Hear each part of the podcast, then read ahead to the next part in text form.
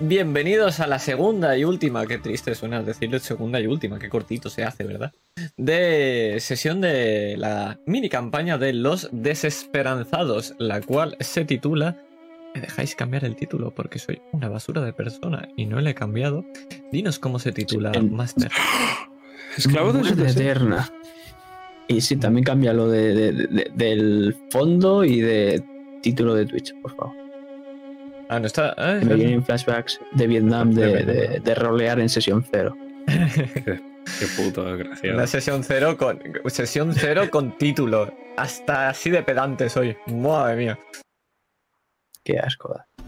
Pues mientras lo voy cambiando, voy a presentar a mis queridos panas y vamos a empezar, a empezar con nuestro querido máster.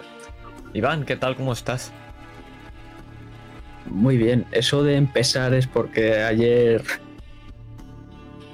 te, quedó grabado a fuego eh, Pasión de Pasiones. Eh, Efectivamente, qué maravilla de, de, de- de partida, espectacular, ¿eh?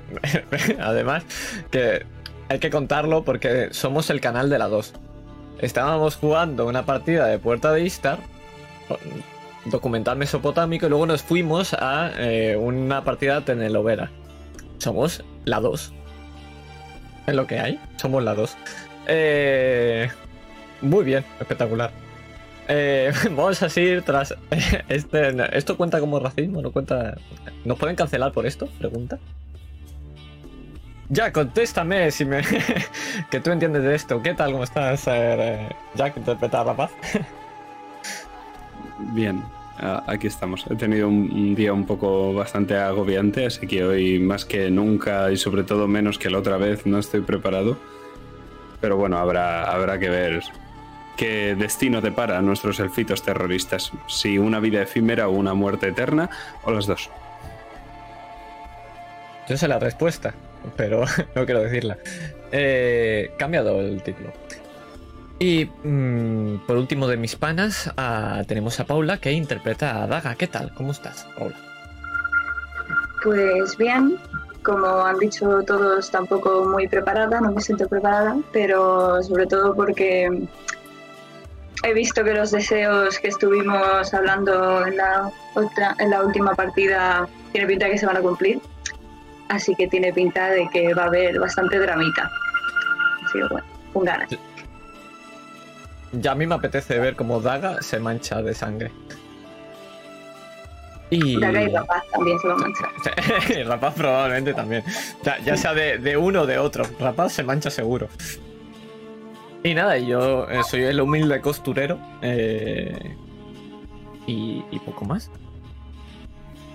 Jack. Antes de hacernos el resumen, perdón, perdón, perdón. No, puedo- no podemos evitar esto. Master, ¿qué tienes Me que siento decir? ofendido. Lo, lo sé, me siento hasta mal. ¿Qué tienes que decirnos, Master? Dentro intro.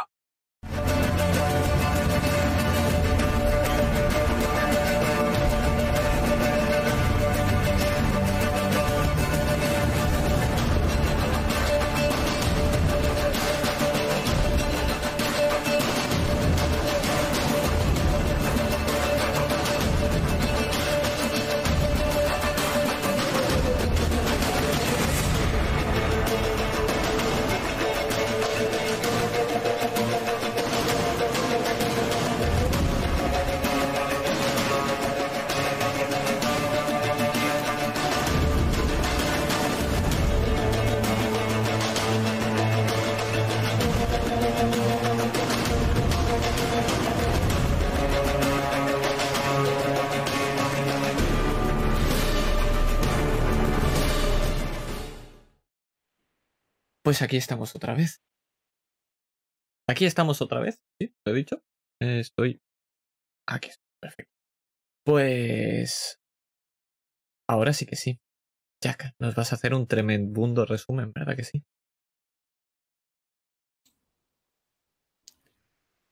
Sí, es a modo de recuerdo.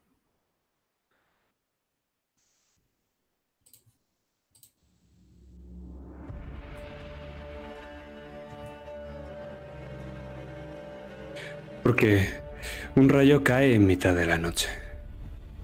Se escucha el chapoteo de una pequeña figura corriendo a toda velocidad, intentando escapar de unos caballos veloces que le están intentando perseguir. Y entonces aparece un arco, un arco tensado y una flecha que se alzan en mitad de la lluvia de la tormenta y apuntan al objetivo en movimiento y al caballo que los sigue. Y esa figura en movimiento es Tenor, el fugitivo y miembro de nuestra banda Escoyatel, rodeado, acabado. Pero no todos pensamos así. Y Caos, otro de los miembros de la banda, acude en la maleza para salvarle. Ha tenido problemas con su artefacto explosivo y casi parece estar poniéndose en medio de la trayectoria entre el mediano y otra flecha disparada por esos franjas azules. Su artefacto explosivo se niega a funcionar, pero Rapaz, subido a la copa del árbol, no titubea. Apunta al artefacto y suelta la cuerda. Y algo dentro de su ingenua mente de niño cree que la explosión no va a dañar a sus amigos y que solo va a acabar con sus perseguidores, que la onda expansiva y el fuego solo afectarán a aquello que odia. Cree que volarlo todo por los aires es la mejor opción sobre todo si hay humanos cerca. Pero se equivoca. La flecha vuela certera. Hay una explosión de fuego y todo se reduce a cenizas. A los humanos, a los Escoyatel. La bomba no distingue entre ningún objetivo. Impacta sobre todos ellos.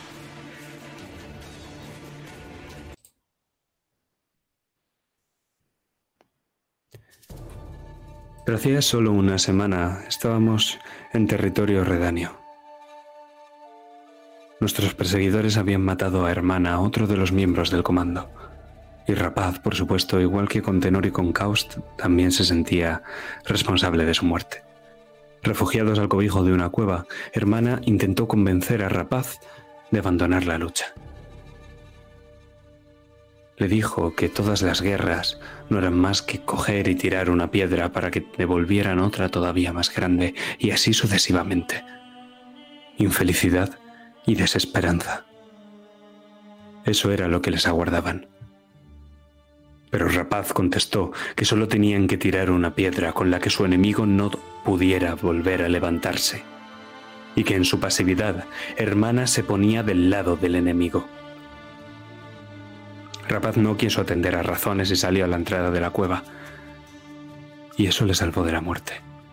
La flecha que había sido dirigida a él se dirigió hacia Hermana. Hermana, que lo había seguido para tratar de convencerlo. Y mientras, al abrigo de la lluvia, los supervivientes del comando salían de ese bosque, Rapaz se sentía responsable de las muertes de todos. Y cuando la comandante y Daga intentaron decirle que debía abandonar la lucha, Rapaz no fue capaz. Ni al salir del bosque ni al refugiarse esa noche en una cabaña. Se quedó durmiendo como un niño, enfurruñado, sin atender a razones. El comando debía elegir acudir a Broquilón o refugiarse al amparo de las Dríadas. Acudir a Broquilón refugiándose al amparo de las Dríadas o acudir a Soden y luchar junto al ejército nilfgaardiano en su ataque contra el norte. Lamernos las heridas, eso era lo que la comandante quería que el comando hiciera en Broquilón, pero Rapaz estaba dispuesto a luchar, incluso junto a aquellos que hace no tanto habían traicionado a su pueblo.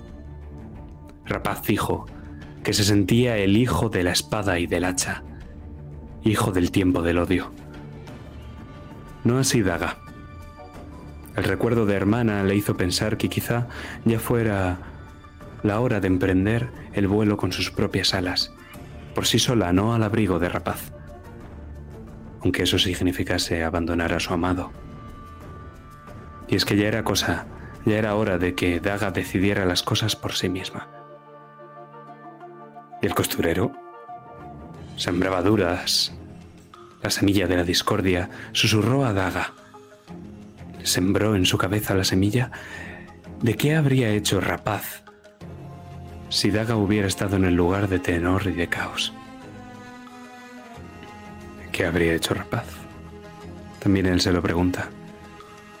Y luego tenemos a la comandante, que estaba con esa figura de esa guerrera, esa comandante de 101 batallones, cansada de la guerra, cansada de que todos los grupos que dirigía se convirtieran en su familia.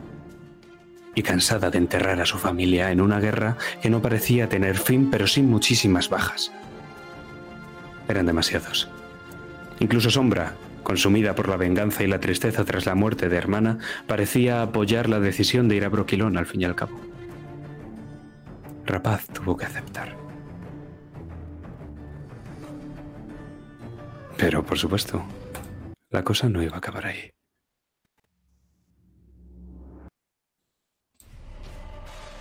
De nuevo los cinco, Sombra, Costurero, la Daga, Daga, la Comandante y Rapaz, estaban corriendo, evitando a esos malditos humanos. Las flechas silbaban alrededor y la puerta cedería en cualquier momento, resultando la perdición del comando. Otra tormenta se desató, nuevos rayos, una lluvia pesada. El costurero ordenó a Daga y a Rapaz que preparasen el bote. Debíamos huir, aprovechando la rápida corriente del río, que era la única vía de escape. Él se adelantó para ayudar a Sombra y a la comandante a retener a los humanos, pero no había nada que pudiese hacer. Y en el fragor de la tormenta, Sombra se arrancó el colgante de hermana y se lo lanzó a la comandante, antes de gritar que corriésemos todos. La comandante y Sombra discutieron, pero sus palabras se perdieron como lágrimas en la lluvia porque no había más opción. La comandante corrió hacia nosotros y Sombra hacia la palanca. Comenzó a accionarla, en la que era la única forma de darnos algo de tiempo. Nosotros desatamos los cabos y nos dejamos llevar por el río. El costurero hizo que Rapaz ocupase la popa del bote y le dijo que ayudase a Sombra que matase a los humanos, si es que tanto lo deseaba. Y de nuevo, como al principio, vemos un arco tensado y una flecha que se alzan entre la lluvia para apuntar un objetivo en movimiento a ese humano que está a punto de matar a Sombra, a punto de clavar la espada en su espalda. Pero esta vez, a diferencia del anterior, Rapaz titubea. Ya sabe que no hay forma de que sus amigos acaben con vida. Y se va a quedar mirando, con la flecha todavía tensada, con los ojos exorbitados, viendo cómo esos humanos se ensañan con su compañera, le arrancan la cabeza y la arrojan al río. Está claro que no puede haber paz. Pero Rapaz, en lugar de luchar, esta vez baja lentamente el arco. Derrotado.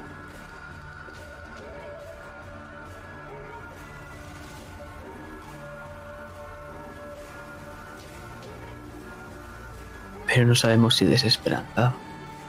Todavía no lo sabemos. Pero pronto. Pero nos vamos a ir a otro lugar. A uno más tranquilo.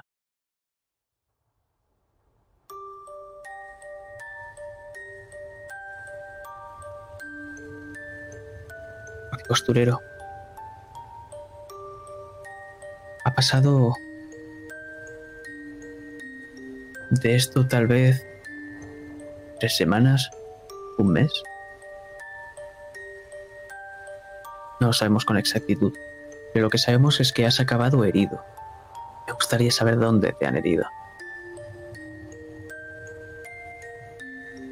En el ojo. En el ojo derecho. Y ahora mismo tengo una especie de bandana que recubre mi cabeza. Completamente ciego. Al menos de uno de ellos.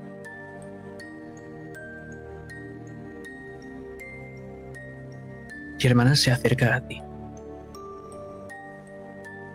¿Me permites, costurero? ¿Debo cambiar la venda? ¿Para qué? Voy a quedar sin el ojo, ¿verdad? Solo los dioses lo saben. Adelante, cámbiala. Delicadamente empieza a quitarte esa venda. pasando esos dedos por tu pelo pelirrojo. ¿Y qué es lo que te aflige, costurero? Llevo mucho tiempo viéndote preocupado por algo.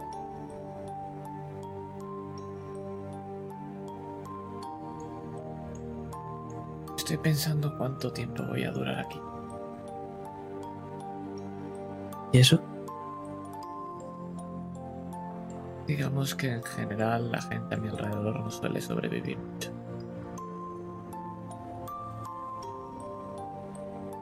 Eso en cualquier lado, costurero. No, conmigo es algo especial. ¿Por qué? Desde que huí de mi villa, siempre, más el tiempo que pase, acabo desemblando la discordia en el grupo. Ya pasó en el anterior comando. Y ya sabes cómo acabarán. Te lo ha contado la comandante, ¿verdad? Sí. Fue bastante desagradable. Pero ¿por qué los dioses te castigarían así? ¿Qué es lo que has hecho? Porque te lo mereces. Por matar.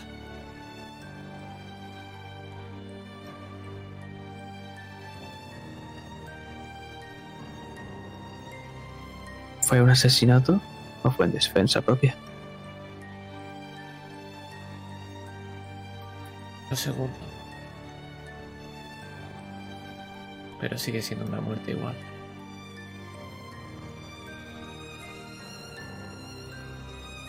Siempre nos enseñan que debemos seguir unos dogmas. Pero no siempre podemos seguirlos. No si vamos a perder la vida, ¿verdad?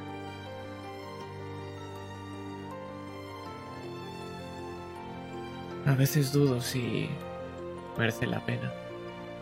Si realmente debería haber muerto yo ahí y no haber causado tanto sufrimiento.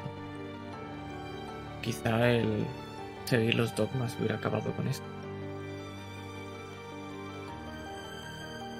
Incluso yo, a veces, no sé si hago bien en creer en tantos dioses, si creer en general.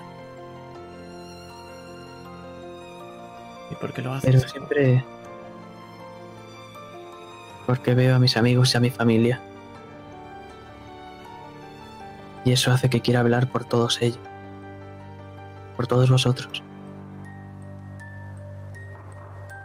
Eso es lo que hace que mantenga tu esperanza en pie. Por supuesto. Vosotros. Pero... ¿Y cuando no lo estén?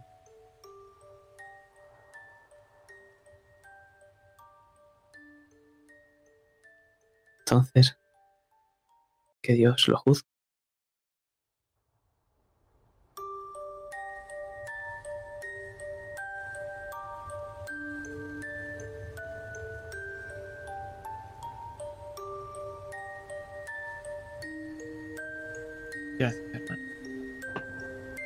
No sé por qué, pero...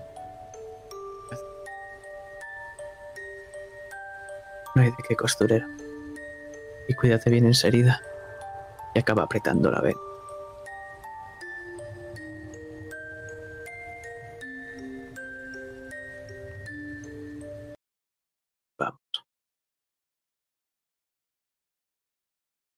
Estamos alejándonos. Lentamente por esa corriente. Esa barcaza que nos lleva. Protegiéndonos de las de las criaturas monstruosas que hay en las profundidades de ese maldito río. Mientras puedes ver cómo la sangre a esparcirse por el río, por la superficie. Mientras ves a ese comandante que tanto habéis oído hablar durante estos días, Jeremiah. Cómo os mira uno a uno, cambiando la vista, mirándoos a los ojos, totalmente serio.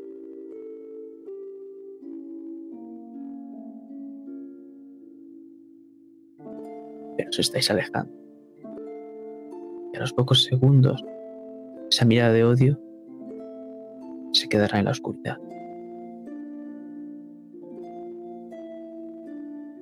dejando dejándoos a vosotros cuatro solo.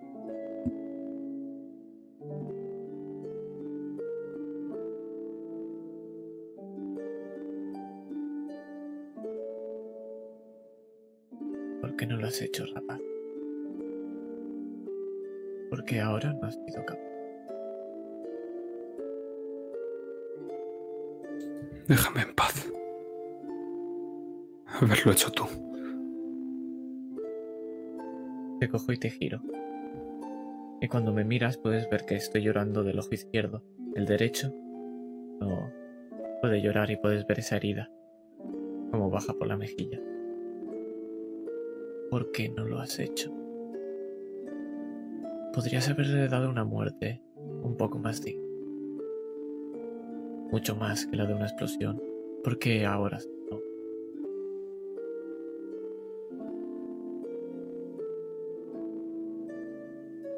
Porque no puedo matar a nadie.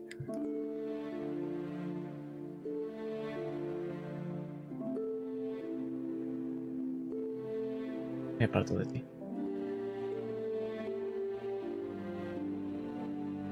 Y por hacerlo. Notas como esa barcaza, tal vez a los minutos o ha sido a la hora, en cuanto has dicho esas palabras y te has girado, choca, dejándoos a la deriva, dejándoos justo en un pequeño estanque. Puedes ver cómo Ciara, con esos ojos rojos e hinchados, simplemente se levanta, coge sus armas y se va hacia un árbol alejada de vosotros. Se siente. Dejándoos completamente solo.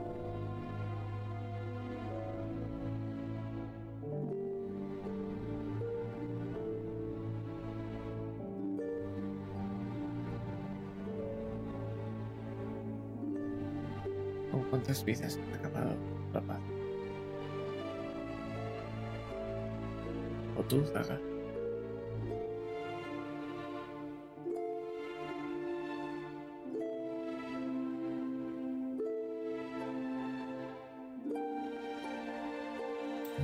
Silencio es lo único que hayas en la cabeza de Rapaz que sigue sentado en el bote con la mirada cabizbaja, mirando sus propias manos, como si ellas fueran las culpables. Porque Rapaz siempre tiene que echar la culpa a alguien.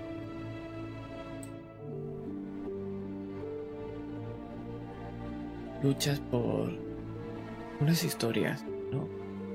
Por ese legado, por ser un héroe ante los nuestros. Pero dime, ¿quién le va a escuchar si todos estamos? Luchamos para salvarlos. Luchamos para evitar justo eso. ¿Y qué tal nos está yendo?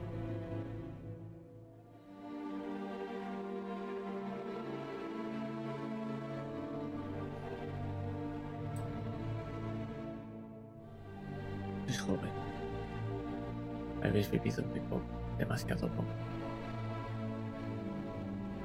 Sobre todo para un comando así.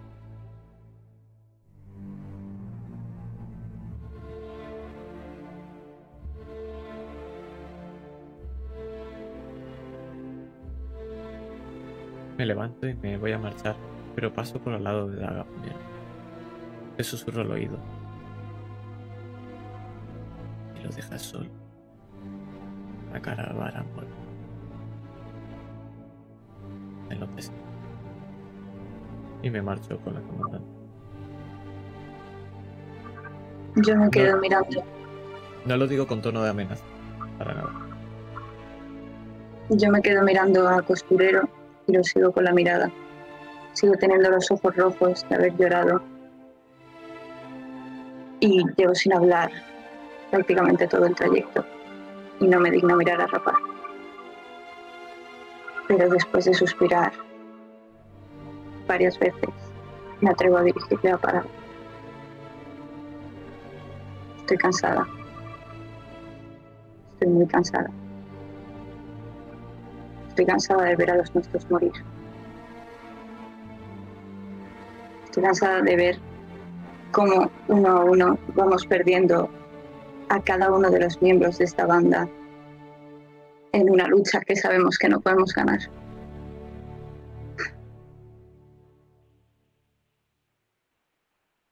Parece que aún así no son suficientes. Cada vez somos menos y aún no te das cuenta de que lo estamos perdiendo todo.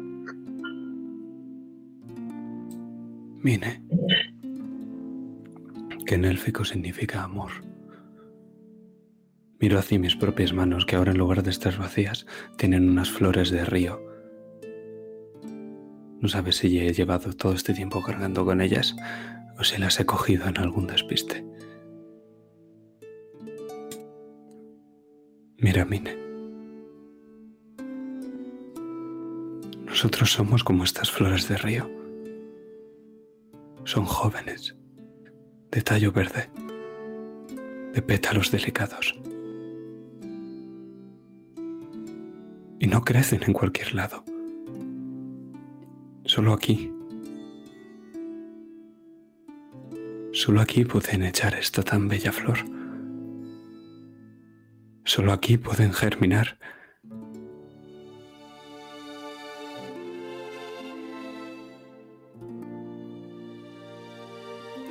Somos como estas flores de río Mine.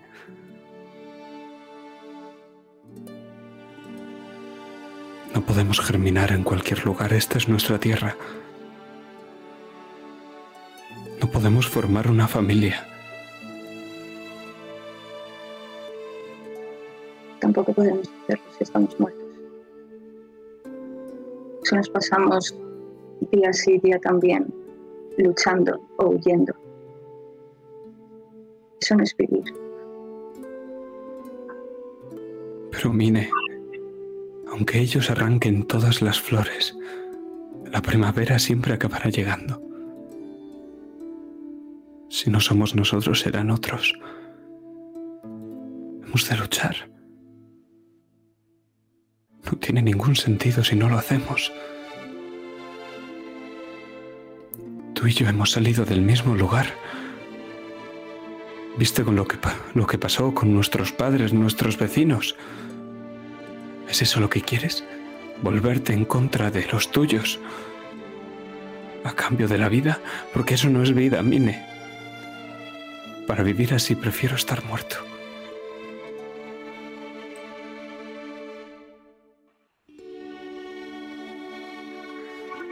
Es difícil volverse en contra de los tuyos cuando ya no quedan. Y hermana nos lo dijo. Nos dijo que teníamos que encontrar algún sitio donde pudiésemos estar en paz. Encontrar la paz. Donde pudiésemos dejar de huir. Soy la primera que no quiere que los nuestros mueran y cree que deben ser vengados. Pero sé también, ahora mismo no podemos. Que si vamos a la lucha moriremos y todo esto habrá sido en vano. Todas las vidas perdidas habrán sido en vano. Pero Mine, nuestra vida es lucha. No hay paz para los Escuellatel. Jamás nos permitirán entrar dentro del reino de los elfos de Dolbazana. No después de lo que hemos hecho. Ni tú, Flor de Río, podrás entrar ahí. No hay lugar seguro, no hay paz para nosotros. No, para los dos juntos. La hay. Brokilon, solo tú podrás quedarte. Yo he nacido con el aparato reproductor equivocado, supongo. pero tiene que haber otro sitio. No lo hay. ¿Qué quieres? ¿Ir al desierto cerricano y marchitarnos? Este es nuestro hogar. Como el, como el, de las flores del río Mine. No podemos germinar en cualquier sitio. No juntos. Capaz, tú mejor que nadie sabes que llevo toda mi vida sin saber nada. No sé lo que me gusta. No sé qué quiero hacer, a dónde quiero parar. Ni siquiera sé si quiero formar una familia verdaderamente. Siempre te he seguido a ti, he seguido los pasos de mi padre, de mi familia, he seguido la banda. Pero no sé nada, no sé ni siquiera quién soy. Eres Daga, Mine. Hemos estado juntos desde siempre y hemos sido felices, persiguiéndonos por las calles de Novigrado y incluso en el hogar de ese cazador siempre hemos estado juntos. Mis lechos han sido más cálidos, mis mañanas más brillantes desde que apareciste en mi vida, Mine.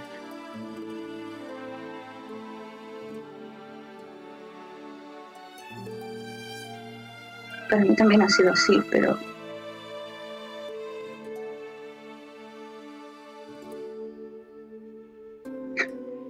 he visto a tanta gente morir y sigo aquí. Pero es que sé que si te veo morir a ti, moriré yo también. Y no voy a poder recuperarme de eso. Y me niego, me niego a dar mi brazo a torcer y a darte la mano mientras te llevo a la muerte. Si mueres no será porque yo te lo he permitido.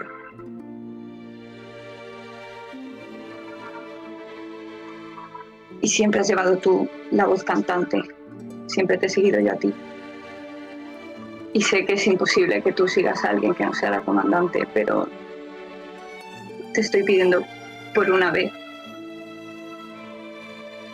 que pienses en lo que quiero yo. Es la primera vez que yo misma pienso en lo que quiero yo.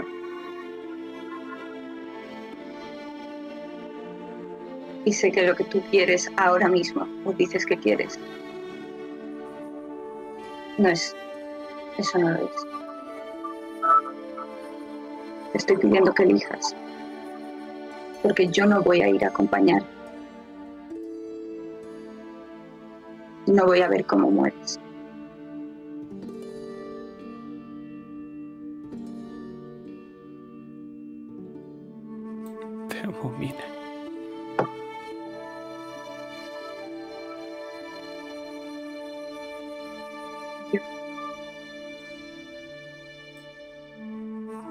Suficiente.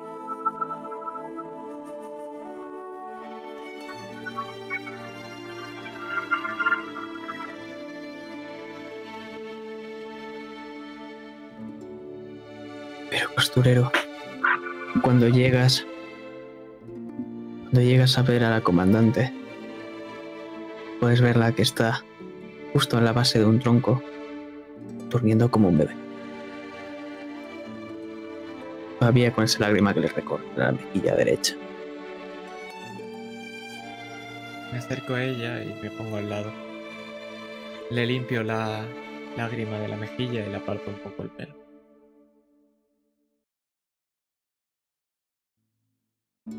Y pasan los...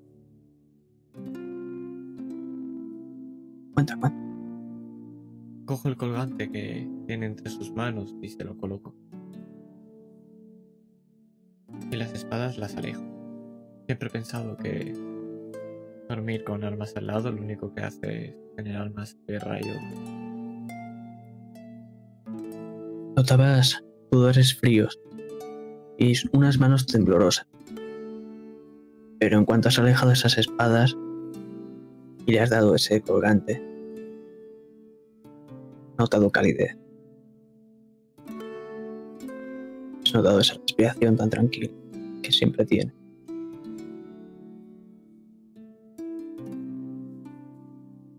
Hablo bajito para que no se despierte.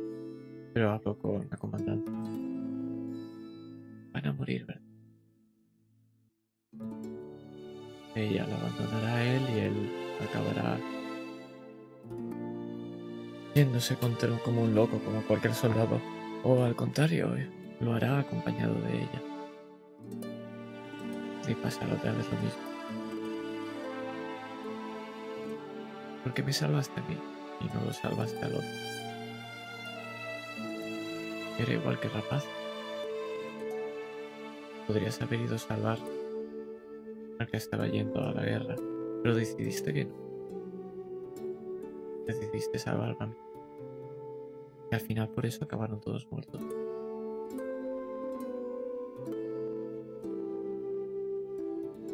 Pregunto si te arrepientes de algo. De ser un escollatel.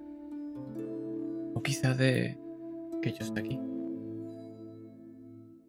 No sería la Miro de reojo a la pareja y los veo hablar. Pobres muchachos. Jóvenes y tanto por vivir van.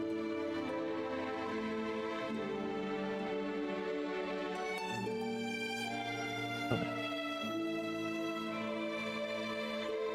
Y miro hacia el estante.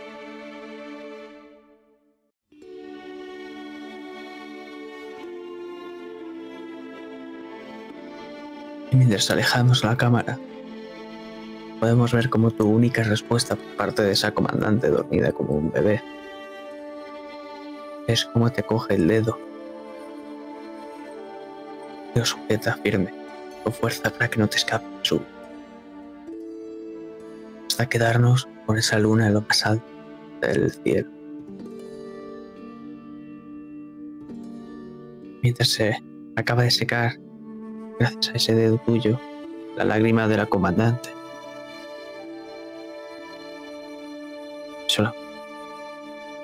Y es un nuevo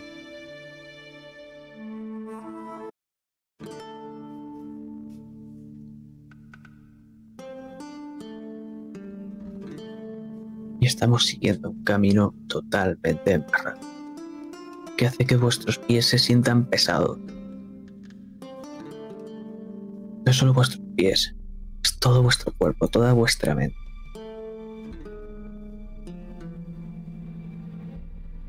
No sabemos cuánto habéis caminado. Pero vuestro cuerpo ya está suficientemente cansado y derrotado. Siguiendo este camino, podemos ver, tal vez a dos minutos, un poco apartado del camino, entre la vegetación, lo que parece una carreta, con una gran lona que tapa todo su contenido.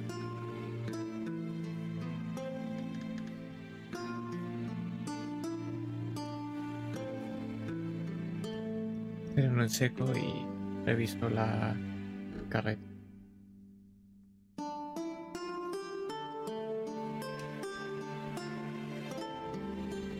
¿Qué haces? Pero. Y me acerco a la carreta. Tenso el arco. Cuando Lo justo- el, el arco tensar, me paro y te digo, baja. Asiento. Y para mí mismo pienso, menudo estupidez. Como si fuera capaz de dispararlo.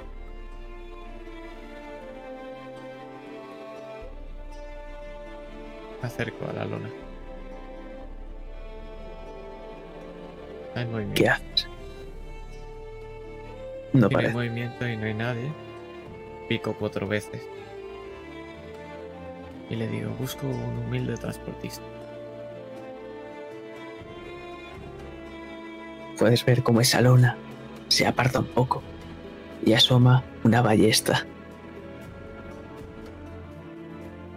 Entonces estás de suerte, amigo mío, porque para ti, hoy, soy Jack el transportista y tengo bastante prisa. Será rápido. Ya lo sabes. Despeja la luna. Y entre esa, eh, esa figura oscura y encapuchada, vemos la cara de un hombre. Totalmente afeitado. Los ojos no somos capaces de distinguirlo. ¿Qué tal, costurero? La vida de un escollatel. Mal. Bastante.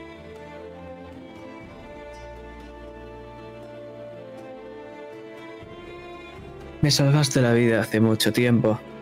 O sea que Si hay algo que pueda hacer por vosotros, adelante. Estamos de camino a Brokeiron y nos vendría bien no caminar por este bar. Entiendo. Pero hay un problema. ¿Ves esa rueda de ahí a la izquierda? Justo la del fondo, atrás. La miro.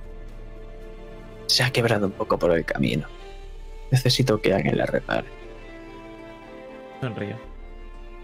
Eso está hecho. Y giro y pongo mi mirada fijamente en Daga. Creo que nos vas a arreglar la vida. Y si puede ser el carro. No lo dudes. Me pongo en. Vemos cómo Daga está echando esa mano mientras el bueno del transportista deja esa ballesta cerca de él y empieza a darle indicaciones como si él supiese qué está haciendo o no Daga. Porque esa es su carreta. Y él sabe lo que se hace claramente. Tiara mira, mira con una mirada perdida. Pero tanto rapaz como costurero ahora mismo están dentro de esa carreta solos.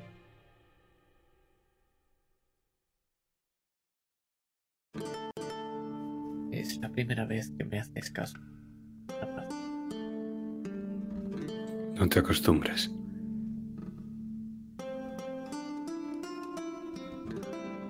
Cuídala, muchacha.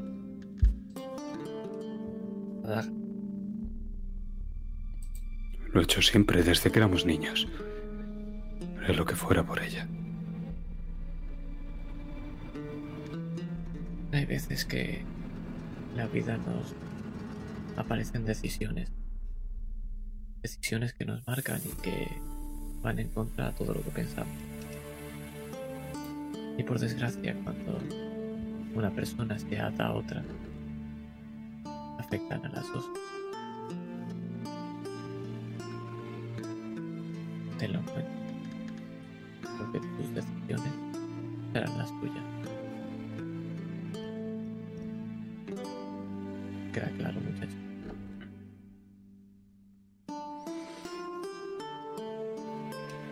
Ella. Puede que eso haya sido así ahora, pero... Pero creo que no lo será por mucho más tiempo.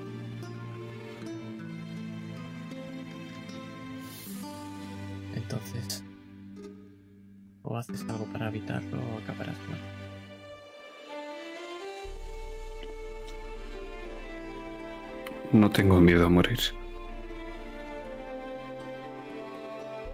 Te lo voy a volver a repetir. Y acabarás muerto. Te lo dice un hombre que ya lo sabe. He dicho que no tengo miedo a morir. ¿Qué crees? Que morir es lo peor que podría pasar.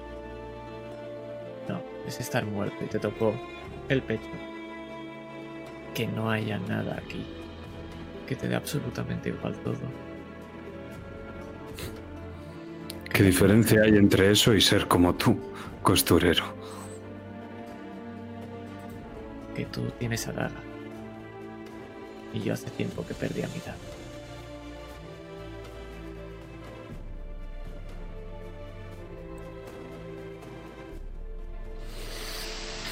¿Sabes? No hace falta apuntar una flecha para matar a alguien. No hace falta disparar para tener encima el peso de la muerte de muchas personas. No quieras tener el suyo.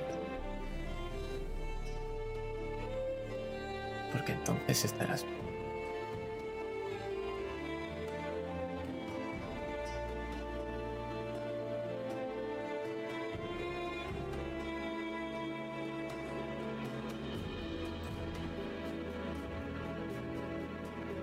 Comandante, ¿está todo listo? Y ahora sigue con esa mirada perdida. Pero el transportista da un par de golpes a esa rueda. Perfecta. La verdad es que trabaja bastante rápido esta muchacha. Habéis hecho un hallazgo. Subid todos y tened cuidado dentro de ese carromato. Si hay algún usuario del caos, no hagáis cosas raras. Tengo unos barriles llenos de pólvora ahí dentro.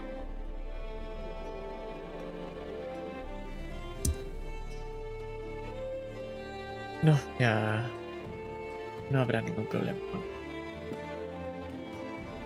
Y por supuesto, si tenéis que reabasteceros, coged lo que queráis, como si fuese vuestro. Por un segundo miro como a Daga pidiendo permiso. Como si le fuera a ofender que fuera a mirar de su material. Y espero tu reacción.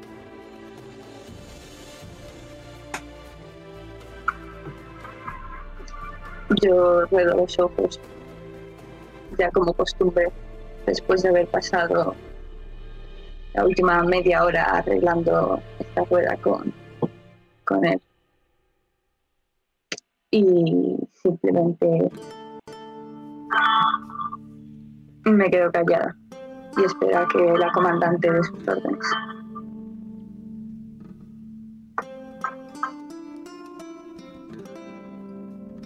Ella se mete como puede hasta el final del carro, justo al lado del transportista. Después de un rato, se da un par de golpes en la cara y suspira. Bueno, si queremos ir a Brokilon, deberíamos ir primero a Mayen. Debemos seguir el río y cuando lleguemos allí simplemente nos desviaremos hacia el bosque. Una pregunta.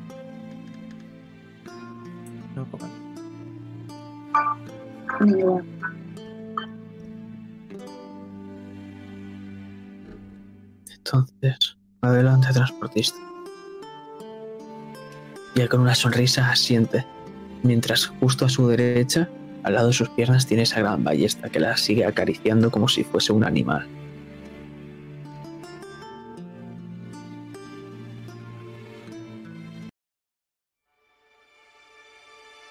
Vamos, siguiendo esa carreta. Desde la mirada de Ciara, que posa los ojos en vosotros.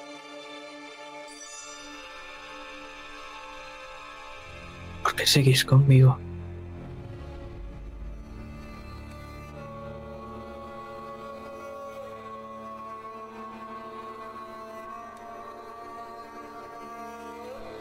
Miro a Daga Rapaz, esperando que. Porque eres nuestra comandante. Porque si no. ¿Qué he hecho para ser digna de ese título? Te conté lo que les pasó a los demás, ¿no? Incluso Costurero lo sabe. No soy digna de ser ninguna comandante de nadie. No me No importa. si seguís aquí. No me importa la dignidad. Si la dignidad se midiera en vidas perdidas, saldría un resultado muy, muy dispar.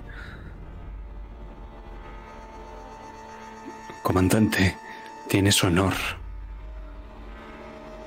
Eso es lo que te convierte en la líder de todos nosotros. ¿Qué hay del honor cuando ya no tienes nadie a tu lado? ¿Qué es lo que puedo hacer por vosotros?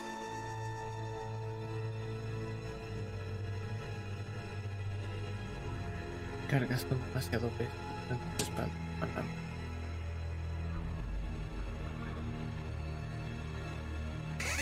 Mismo que vosotros.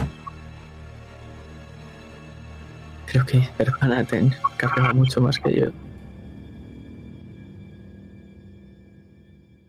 Comandante, comandante, me diste un nombre. Una nueva vida. A pesar de estar muerto.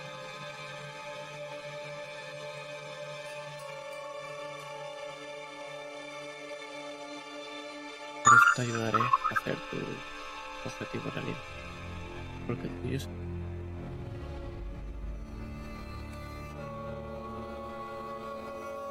acabaremos este viaje todos juntos, ¿vale? No os defraudaré, lo prometo. Nunca lo has hecho. Se lleva la sonríe, pero aparta la mirada, porque no puede llegar a contener esas lágrimas que empiezan a brotar, como si fuese una niña pequeña. Pero dos golpes. Y a Carpato para. Bueno, amigos, hora de ir bajando. Estamos a las afueras de Mayena y Sería un poco peligroso entrar con unos cuantos elfitos como vosotros aquí. Y más con esta pólvora detrás. Suerte, transportista. E intenta. Bueno, hacer algo bueno por la gente que intentas ayudar. Siempre. Esta pólvora es para eso. Por supuesto. Pasadlo bien, amigos míos.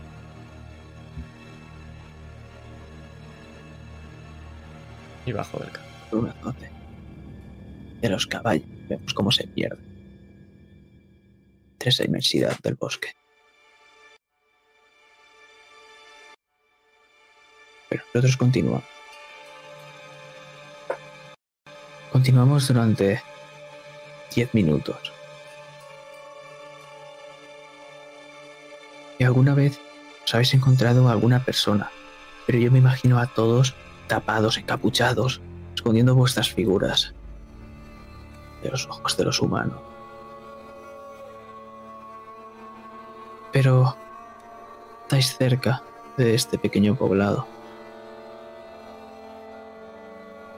Habéis escogido un camino después de ver tantos humanos que pasaban e iban.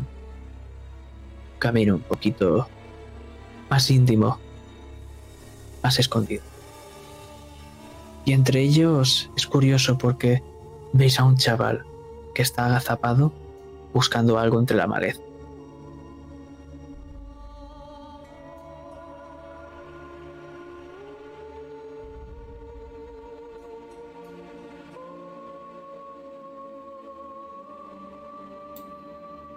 ¿Nos ha visto? Susurro. Creo. Tiene que ser un chaval que buscará.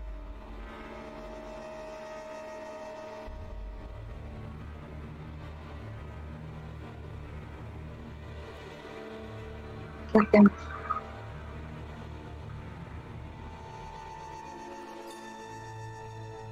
Rodeemos el bosque.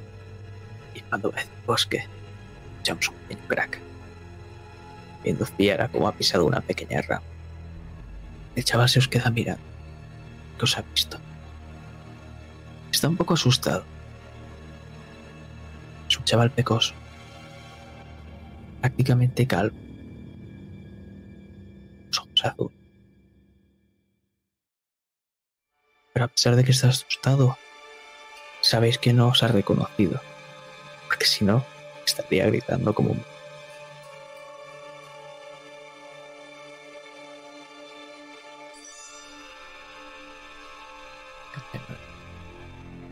Parece que no es peligro.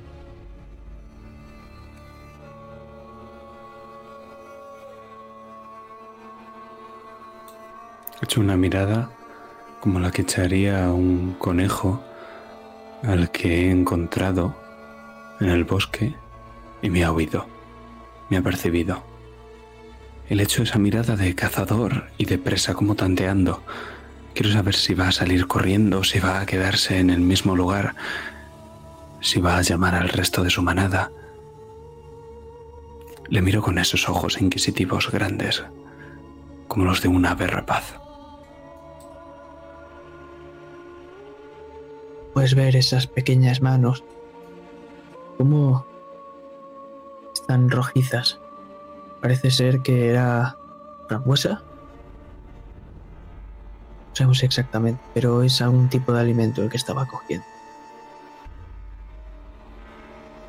Desde esta distancia ahora puedes ver, ver esa figura ese chaval, como por el suelo hay bastantes más que se le acaban de caer al asustarse. Parece que quiere hacer daño ni quiere huir. Pero sigue eso sí.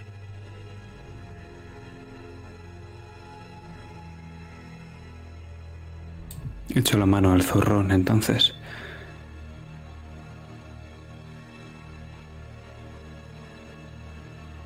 Cierro el puño y lo extiendo hacia él justo antes de abrir la mano.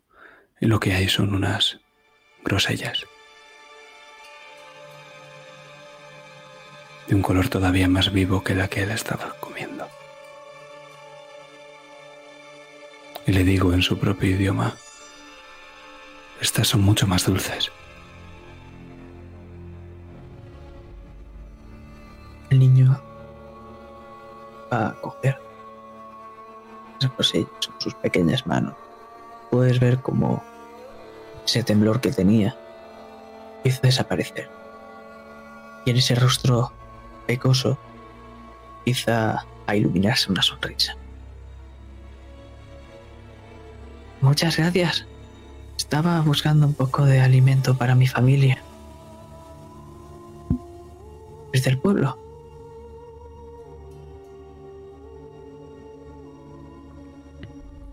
Me asusto.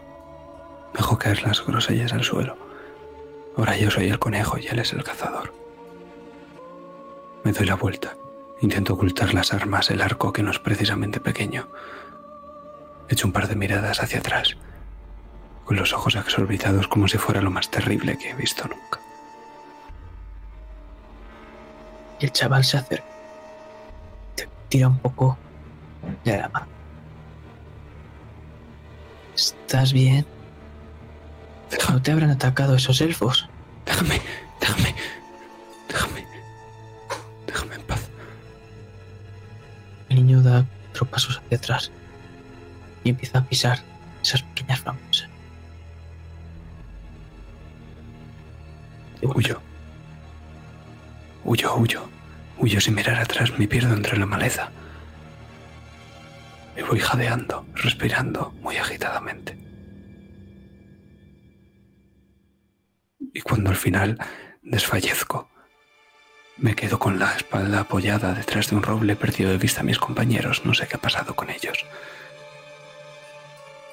Pero ni siquiera de los franjas azules había corrido jamás tanto.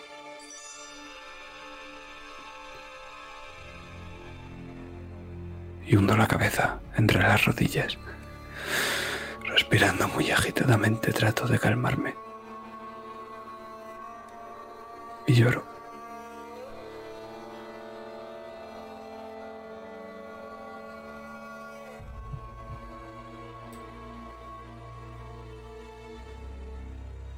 Niño otra vez con esas pequeñas manitas temblorosas. Recogen las frambuesas que hayan podido quedar por el suelo esas cosillas que, que le has dado. Empieza a adentrarse en ese bosque buscando la salida, esa salida que él conoce para llegar a Mayena lo más rápido posible. Porque está asustado. Que es un humano el que le ha asustado. A mejor nunca lo sabrá quién es en realidad.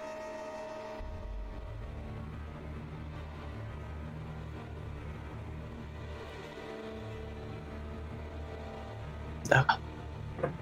Costurero. ¿Qué haces?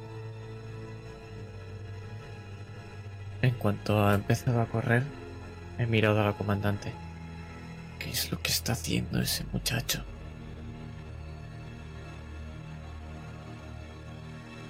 ¿Alguien va a ir tras él?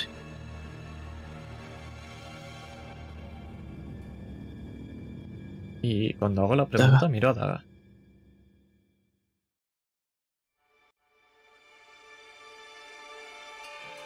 ¿Dónde ha ido? ¿Por qué ha salido huyendo? Si estás solo, acabará muerto. Date prisa. Empiezo a correr, no sé, a- no sé a dónde voy. Simplemente voy en dirección opuesta a donde está ese niño, creyendo que es la dirección que ha tomado Rafa.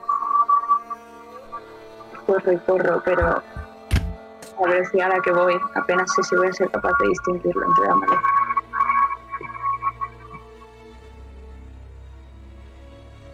Hasta que de repente lo veo con la cabeza entre las rodillas, agachado. Y me parece jadeando todavía. Papá,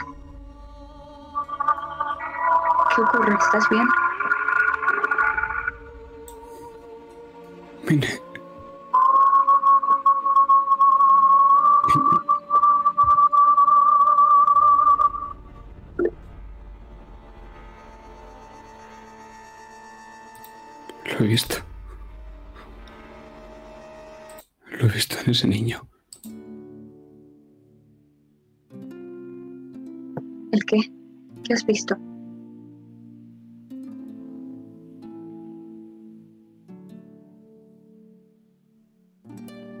El hijo que nunca podremos tener.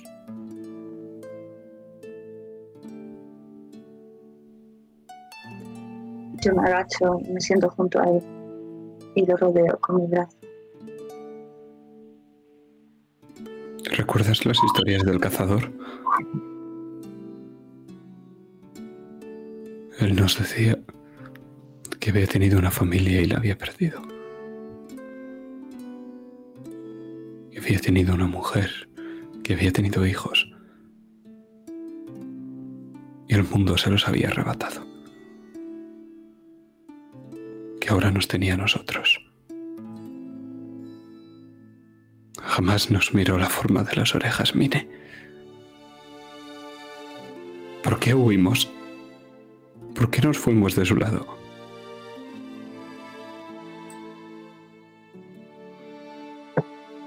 Yo me hago la misma pregunta. Parecía que estábamos bien y de repente tú dijiste que debíamos irnos muy lejos. No podíamos mirar atrás. No confiabas en él, ¿verdad? Nunca lo hiciste. A pesar de que nunca nos dio razones para hacerlo. Él era un cazador, mire. Como lo soy yo, como lo que él hizo de mí. Nos podría haber dado caza, nos podría... Teníamos que huir, teníamos que salir corriendo. Si nos hubiese querido dar caza, no nos hubiese acogido. Nos trató como si fuéramos parte de su familia, como si fuéramos esos de los que hablaba, a los que había perdido. Nos daba siempre un plato caliente para comer, un lugar donde dormir, donde no tener que huir. Y sí, es cierto que podría habernos cazado, pero no lo hizo. Y no lo iba a hacer de un momento a otro. ¿Por qué no podías confiar en el rapaz? Porque era uno de ellos, Mine. Porque era uno de ellos, igual que. igual que ese niño.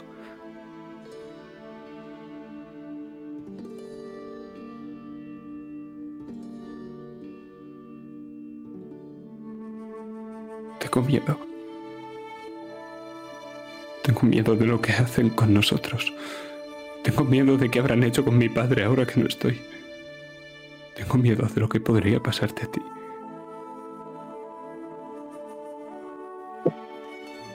El miedo es bueno, rapaz. Sinceramente, no sé cuánto tiempo llevo esperando a que lo sientas. El miedo es lo que nos mantiene acuerdos. Es lo que hace que no te aventures y corras el riesgo de perderlo todo.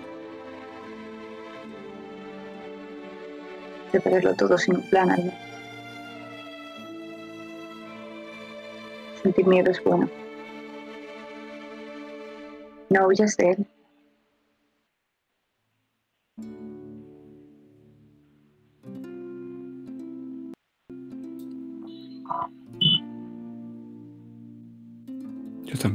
Miedo de perderte.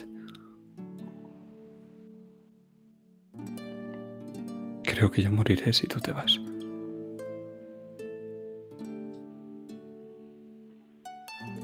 Y empieza a acariciarle con esa mano la que lo estoy rodeando. Y deja un beso en su mejilla. Y noto cómo las lágrimas se acumulan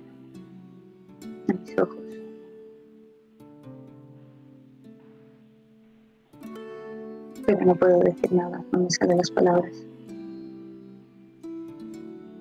Intento mostrar mi agradecimiento mediante esas caricias y esos besos. Y yo lloro como el niño pequeño que realmente soy.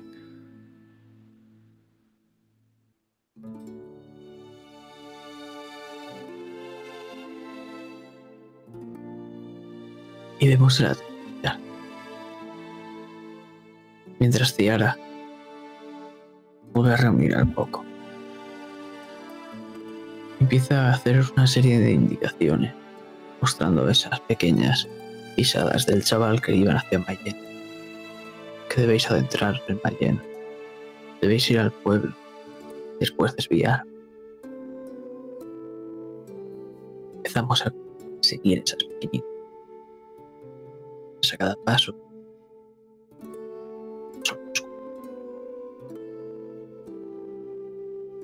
Que vemos la luna. Todavía no está en lo más alto. Nos Mayen. Nos entramos en Mayen. Justo al principio. Porque vemos alejado un poco a la izquierda esa gran taberna. Que tiene un pozo al lado. La cual hay un soldado con una flor. Que todavía no podemos apreciar cuál es. Pero parece que la está oliendo.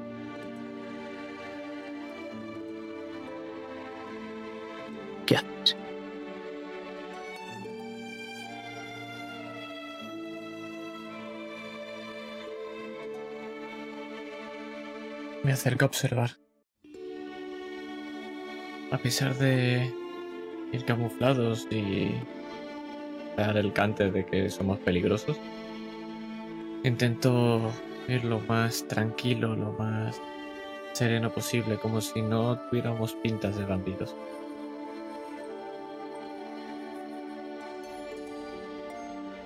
Yo corro detrás y me agarro el brazo de costurero para que parezcamos más inofensivos. Yo ya parezco lo suficientemente inofensivo. Lo único que hago es calar bien mi capucha para no dejar rastro alguna de mis orejas puntiagudas. Y los sigo.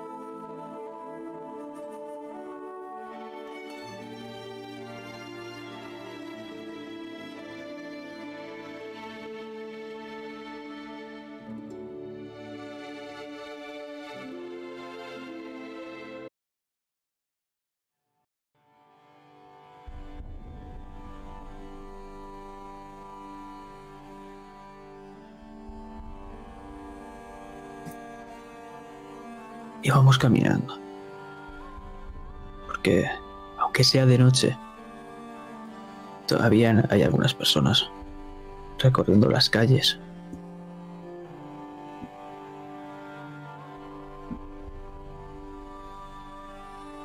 Y ahora, costurero, puedes ver esa flor. Este hombre es un soldado pero no es como los demás. Porque primero que está sentado en el pozo, como si estuviese quedándose ahí bien tirado, pasando la noche, sin ese casco, dejando ver un pelo, una melena larga y negruzca. Tiene una rosa, una rosa que la está cogiendo y mirando a la luna la está oliendo.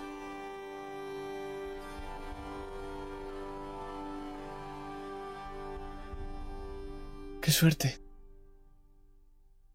¿Quién diría que diría esto?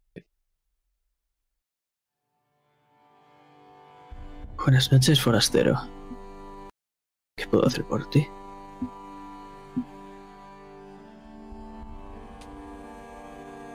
Miro otra vez esa rosa. Estamos de paso. Siempre llena. Así que no hace falta que hagas nada. Pues tened cuidado. Se rumorean bastantes cosas. Bandidos. Escoyatel. Incluso nilfgaardianos. Hasta aquí. Entonces, no. Sí.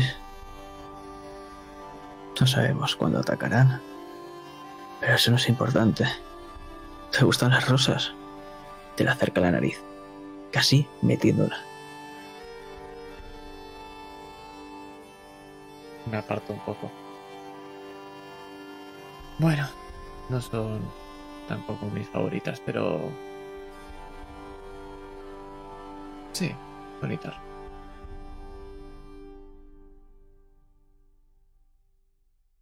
Y me lo quedo mirando.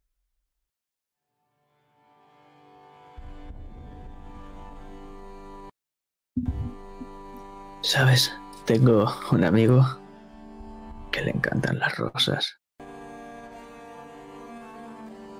Pero desafortunadamente no puede estar aquí hoy. Por eso estoy yo en su lugar. ¿De qué color le gustan las rosas de amigo? Plateadas. Las mejores. En eso estamos de acuerdo.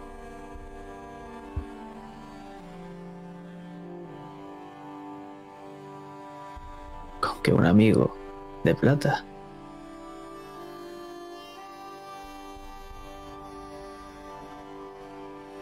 Repite por favor un momento. Con que un amigo de plata. Un poco forzado, pero sí. Entonces, los amigos de plata son mis amigos. Soy Alfred, pero puedes llamarme Fred. Un placer, Fred.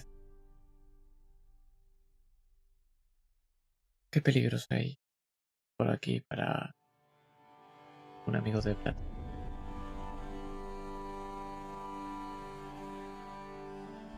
El más reciente, lapidación.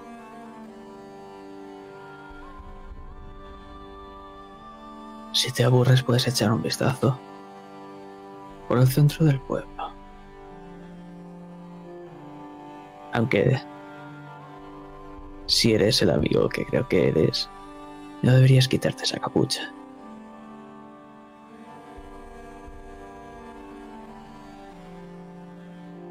Así.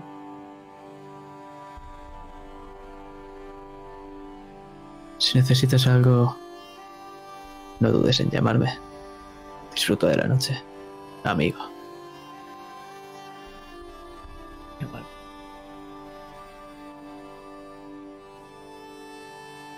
Y vemos cómo empiezas a alejarte. Pero hemos ido ahora siguiendo ese camino que estaba pasando tanto Daga como Rapaz al lado de esa taberna grande, inmensa, con sus parroquianos de siempre.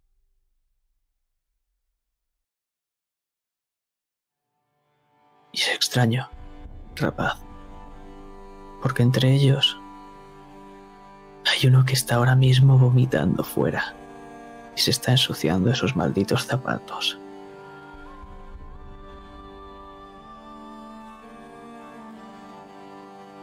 Y siempre, siempre has visto a alguien que hacía eso. Vomitarse los zapatos. No hay duda de que es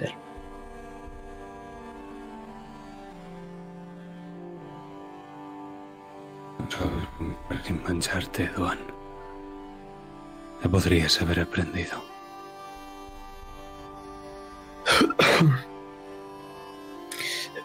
Tú eres...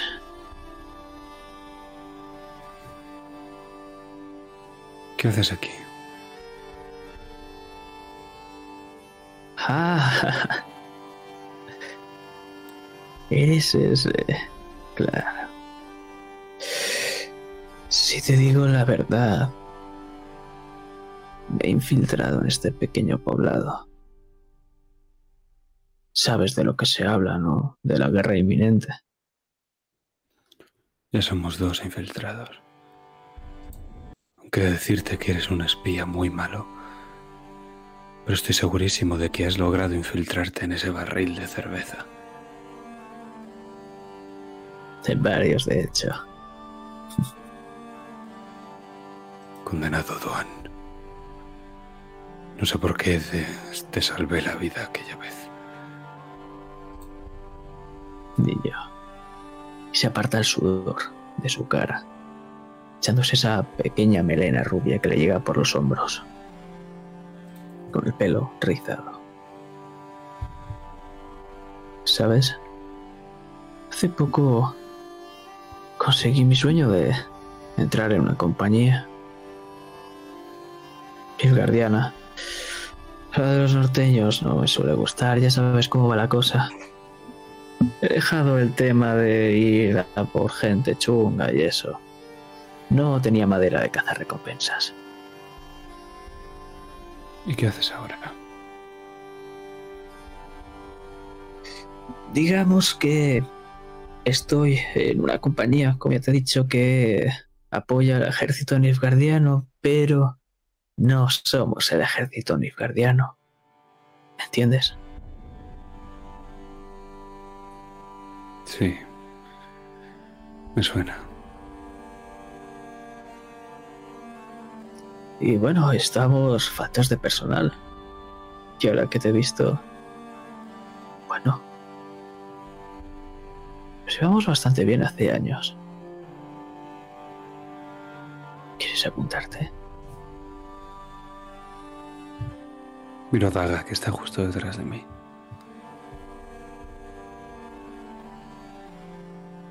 A ver qué cara me pone. Tengo hueco para dos.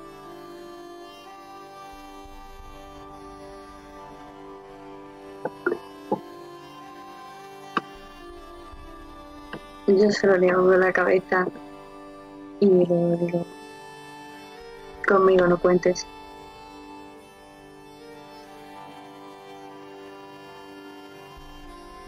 No, Duan, esta vez no. Es una pena, mi pequeño amigo puntiagudo. Aunque por nuestra amistad te... te advertiré. Pronto este pueblo va a ser arrasado. Muy pronto. Parece ser que han enviado a un par a infiltrarse en un campamento bandido aquí a las afueras. Y cuando den la señal, todo esto se ha reducido a cenizas. No sé si me entiendes.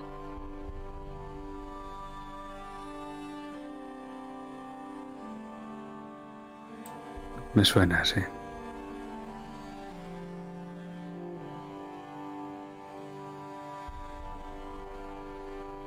Cuando pase eso, será mejor que no estés por aquí, querido amigo.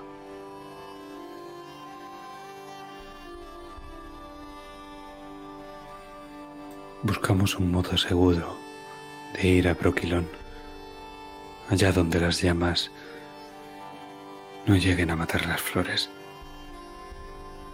¿Conoces algún modo, algún medio?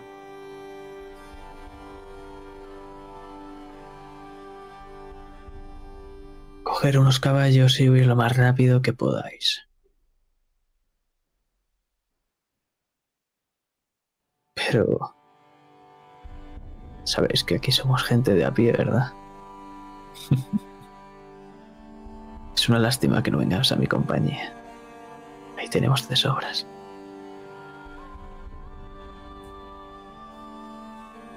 Un no es un no, Duan. Y lo respeto, amigo. Lo respeto. Y te pone la mano en el hombro.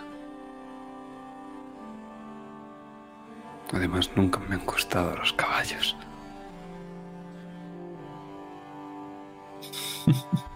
Siempre ha sido así, pequeño Evada.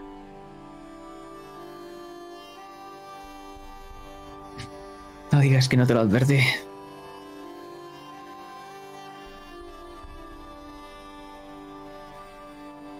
Adiós, Duan. No te hagas matar. He aprendido hace poco que la vida no consiste en eso. ¿Y para qué me ha apuntado a una compañía entonces? y te da la espalda. Y empieza a marchar lentamente.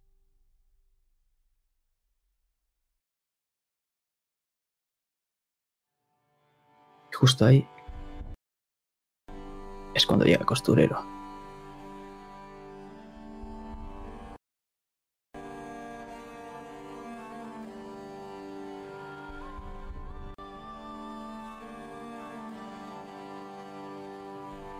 He encontrado un amigo. Yo también. Más o menos. Entonces, de momento estamos a salvo. Pero es mejor que marchemos. Dentro de poco todo esto se convertirá en un infierno de fuego y de sangre.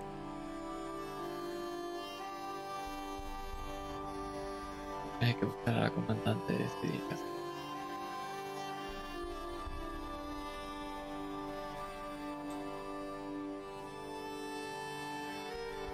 La comandante se ha perdido entre populachos durante 10 minutos tal vez. Pero vuelve.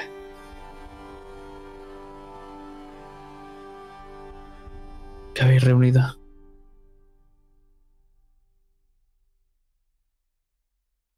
La guerra se aproxima. Tenemos aliados aquí dentro, pero tampoco pueden hacer mucho por nosotros. ¿Debemos advertir al pueblo? ¿Advertir al pueblo? Van a ser masacrados. Todos.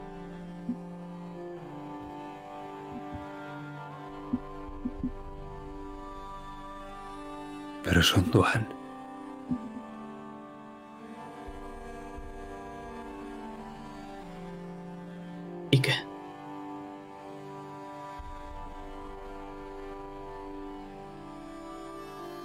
Nos matarían, comandante. En el momento en el que... re- el momento en el que se percaten de lo que realmente somos. Si el amigo de costurero transportista que crees que era. ¿Le has visto acaso orejas puntiagudas? No, rapaz.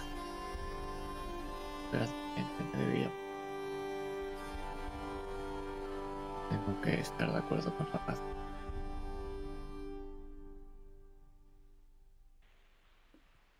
Lo que queráis. Parece ser que en mitad del pueblo van a lapidar a alguien.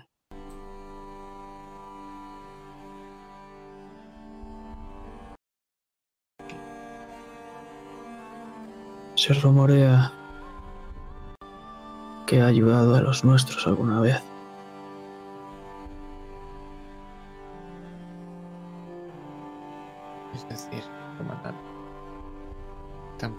Dudando si ayudar a un pueblo que va a lapidar a uno de los nuestros.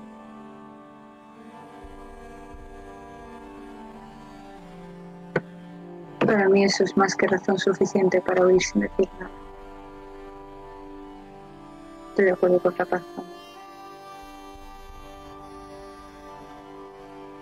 Elegimos Vamos a vivir. dejar. Hemos elegido a porque, a porque queremos vivir, comandante, no. Sí. Sí. Es lo que vamos a hacer. Rapaz. ¿Y si fuera daga? ¿Qué harías?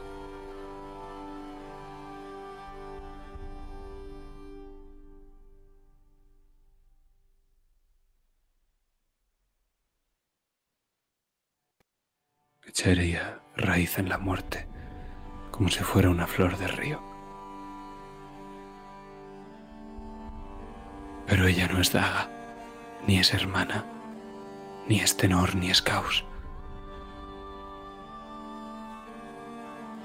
Y vosotros sois ahora mi familia.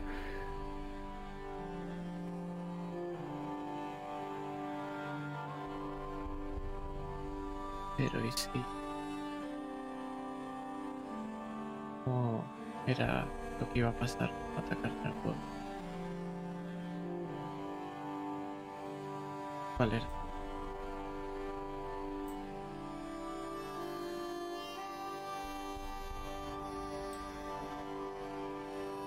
Porque Al decir, al decir esas palabras, rapaz, alguien choca contigo. Y se le caen unas cuantas rocas que estaba agrupando. Pero no es un hombre. Es un niño pecoso. Prácticamente calvo y con los ojos azules.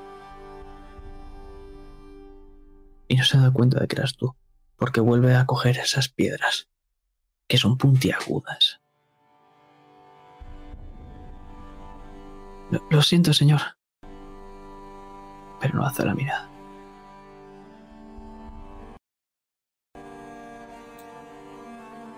Mientras se aleja, extiendo el brazo y la mano como si fuese a cogerlo, pero lo único que agarro es el aire. Y tampoco llego a cerrar la mano que está manchada por grosellas que había estado apretando momentos antes. Y el niño se va con los brazos y las manos llenas de esas piedras y se pierde entre la multitud en dirección a la plaza del pueblo. Y yo dejo caer el brazo. Vámonos, por favor, vámonos.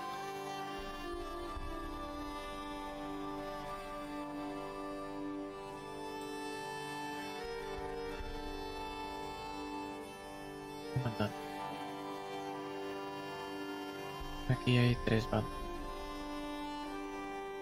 Otro. El pueblo. Sí, pues sobre algo que van a lapidar.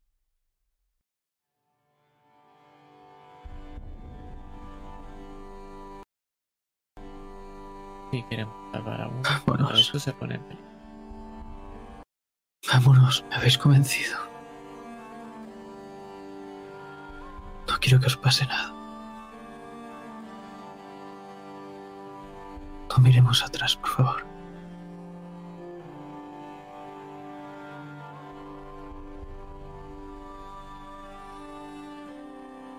Empieza a avanzar.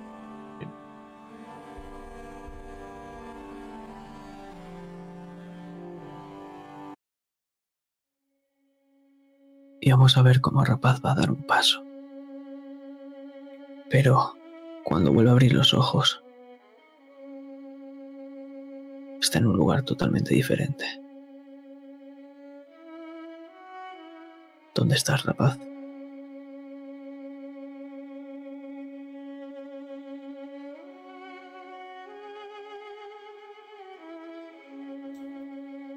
Novigrado.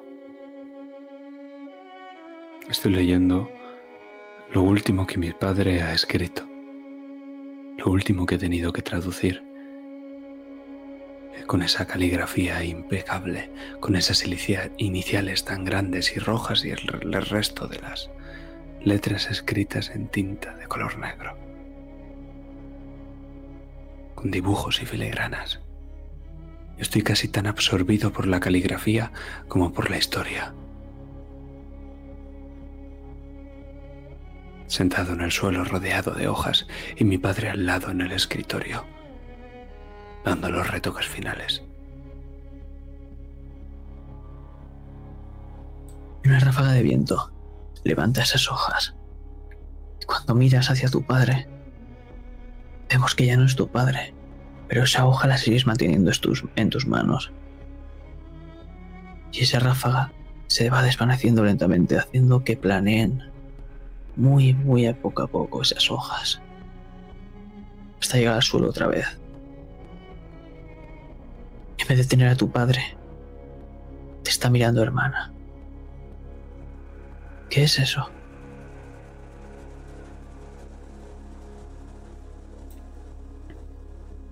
Son pétalos de rosa. Son las memorias de un pueblo arrancadas por un invierno que es eterno para nosotros.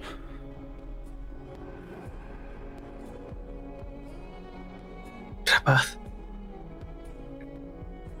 Lo único que es eterno aquí es la muerte. Y no hay nada que pueda cambiarlo.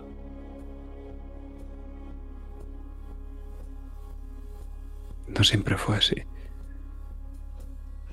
Nuestra raza era inmortal. Era orgullosa. Y era compasiva. No había guerras entre los Ainseide.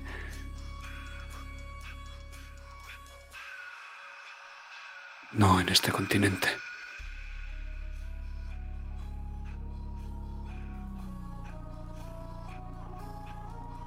Pero debemos cambiar.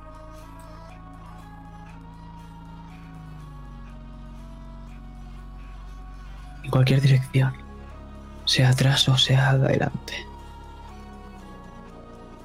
Sea para bien o para mal. Debemos mantenernos en movimiento porque si no moriremos.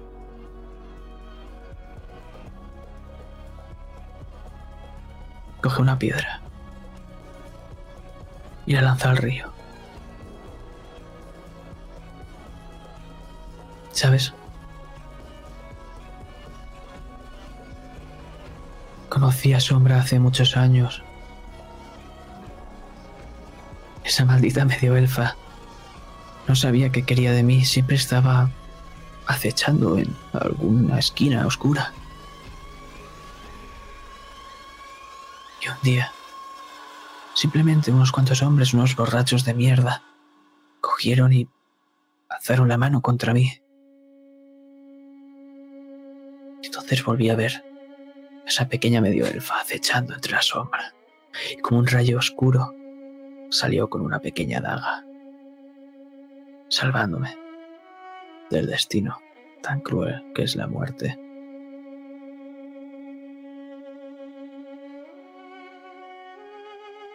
¿Sabes qué es lo que pasó? Lanzó una piedra otra vez. Y esta vez rebota con la superficie del agua.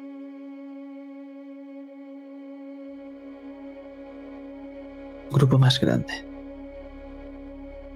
sus amigos, sus vecinos, sus familiares.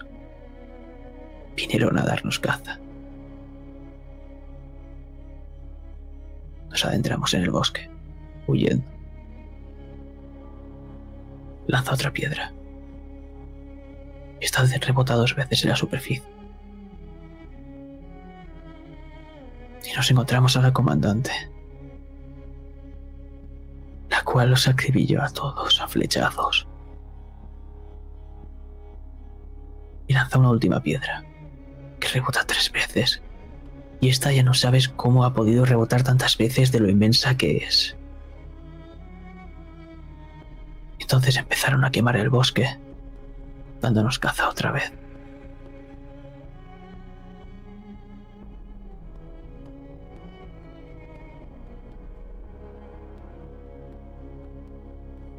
Este juego es una estupidez.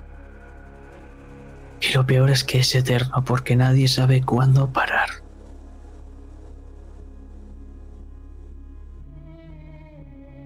Es por eso que alguien tiene que dar un paso al frente y decir basta. Por eso yo estoy aquí, para decir basta por vosotros.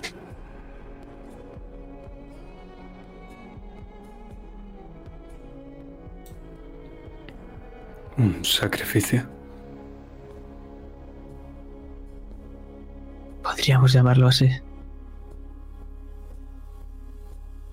Yo prefiero llamarlo esperanza.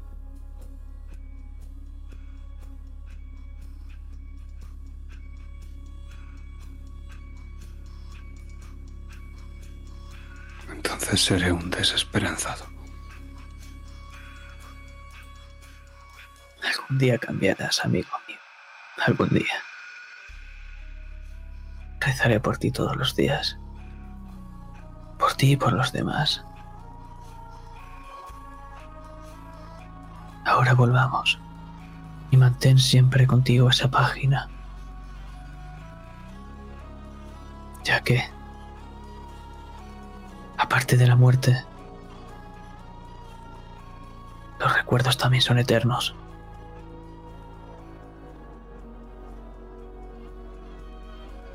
Y rapaz, das ese paso adelante.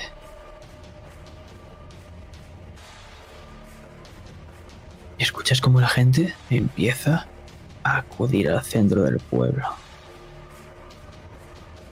Mientras os alejáis, un paso, una pedrada, sale volando impacta en el torso, abriendo una pequeña herida de las decenas que tiene ya ese hombre. Que ni siquiera tiene las orejas puntiagudas. Porque es un humano, un doin de esos que tanto quieres matar. Y das otro paso. Y otra piedra sale volando, impactando en el ojo derecho, dejándolo ciego para la eternidad. La eternidad de la muerte, claro está. Y entre las miles y miles de piedras que salen volando, vemos una que sale de unas manos pequeñitas, con esa cara sonriendo, con pecas y los ojos azules como un océano. Y la lanza con todas sus fuerzas, impactándole en la cabeza abriéndole una pedazo de brecha que empieza a sacar un montón de sangre. Y los invitados a este banquete la reciben con alegría. Pero el Doin ya hace tal vez una docena de pedradas que ha dejado de moverse. Pero siguen apedreando y apedreando. Y otra piedra, y otra, y otra, y otra. Pero cuando estás a las afueras...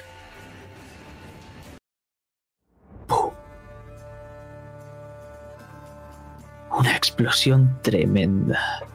A las afueras de Ballena, claro está. Lo vemos desde la perspectiva de ese niño. Como una gran nube empieza a alzarse a las afueras mientras todo empieza a arder y la gente empieza a correr despavorida gritando.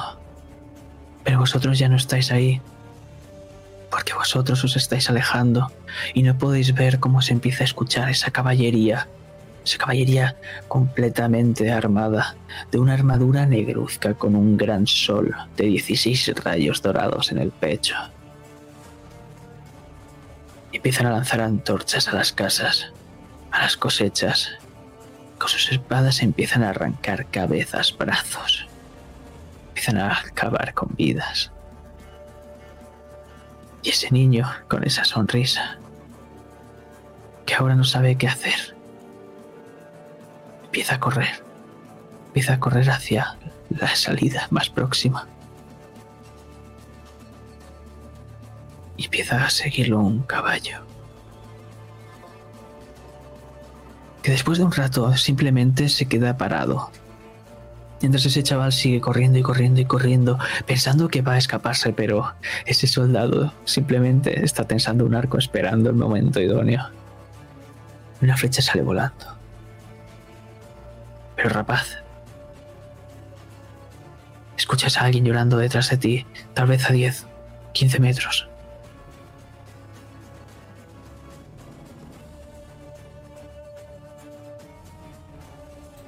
Me giro, con el arco tensado y la flecha a punto, en un último movimiento en el que solo muevo los talones. Afianzo los dos pies. Y es ese ¿Qué? chiquillo. Ese chaval de que has huido antes, que te está mirando aterrorizado, con las manos rojas, pero no de frambuesa esta vez, no, de sangre. Y se desploma delante de ti, con una flecha en la espalda.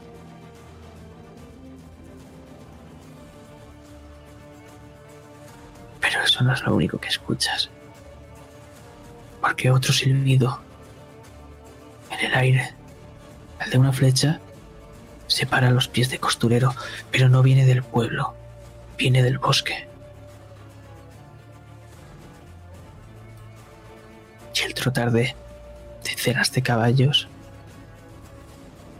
se hace presente. Sin pensármelo dos veces, agarro a Rapaz y salgo corriendo. Paso por delante de Daga y de la comandante. Y empezáis a correr. Pero vemos como una pequeña cantidad de caballos empiezan a desformar de ese pelotón, de ese comando. Y no sabes por qué, pero todavía no ves quiénes son esos jinetes y ya notas esa mirada de furia y de odio, de venganza. Notas esa piedra gigantesca que está a punto de aplastaros.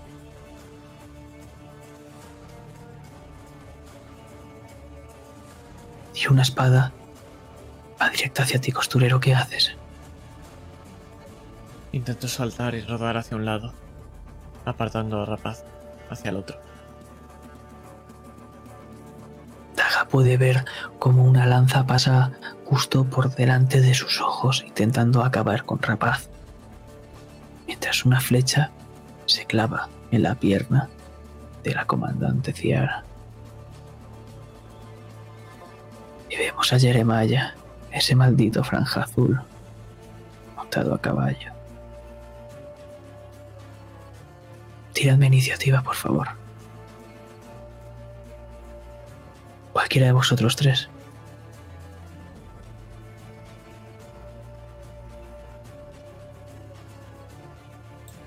Adrey. 19. Perfecto. Vais vosotros primeros. Vemos a Jeremiah. Cómo se os queda mirando, rugiendo como si fuese una maldita bestia. El lancero que iba a ir a cargar otra vez contra vosotros. Y como ese capitán está tensando el arco. Pero vosotros sois cuatro, ¿no? Podéis. ¿Verdad? ¿Qué hacéis? Es lo que pienso, porque cuando miro el número de personas y sé que el comandante no va a poder continuar, salto a su lado y saco tres cuchillos, uno en cada uno de los huecos de mi mano derecha. ¿Está bien, comandante?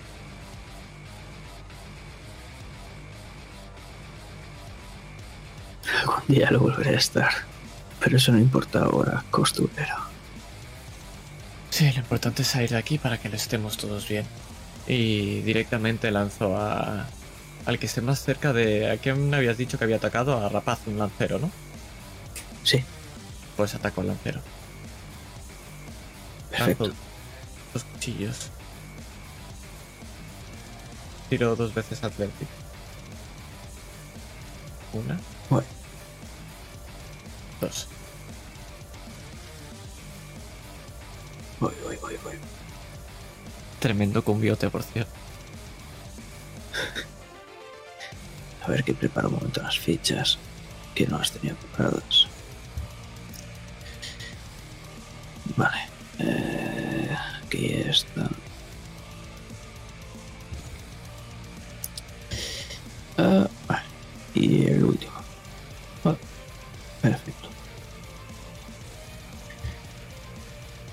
¿Qué has sacado? 21 y 23. Vale. Y has atacado al lancero que va a intentar esquivar dos veces.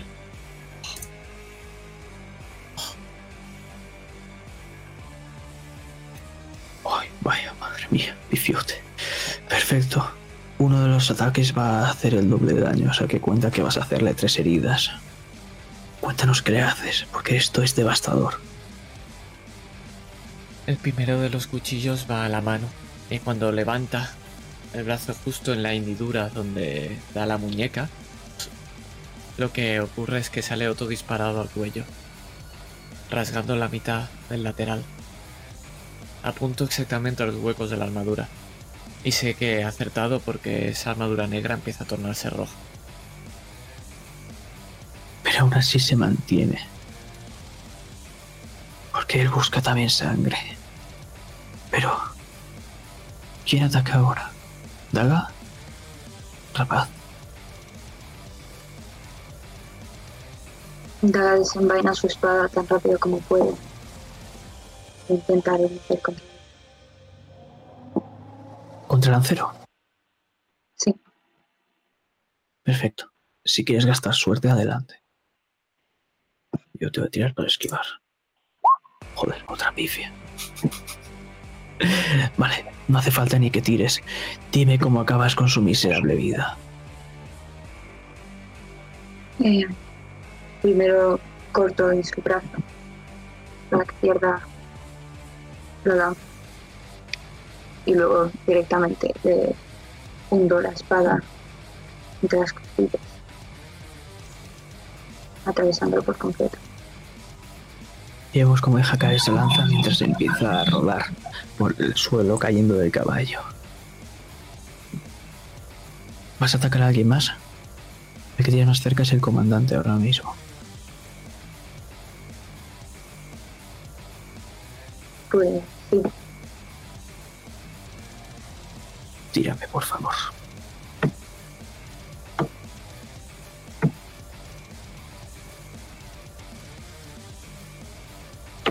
Él va a bloquear con su espada.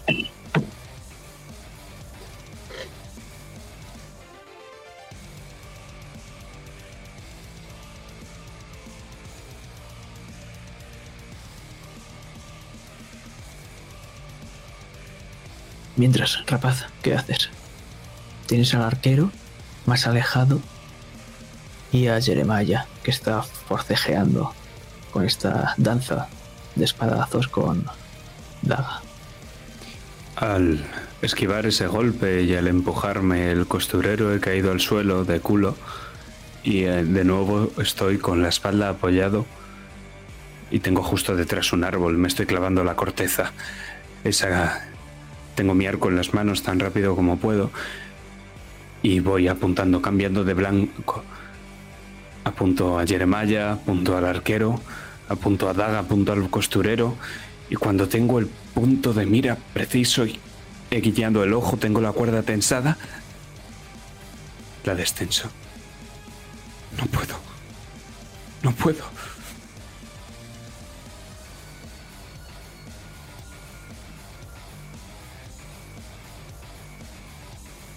En ese preciso instante ves cómo Daga va a intentar apuñalar el corazón de Jeremiah, pero él coge y desvía su espada, alzándola contra ella.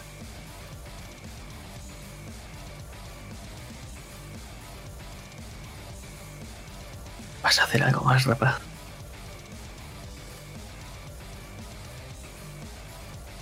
Veo la espada que va a caer sobre Daga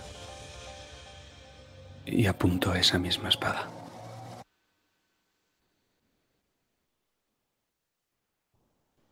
Dispara, por favor.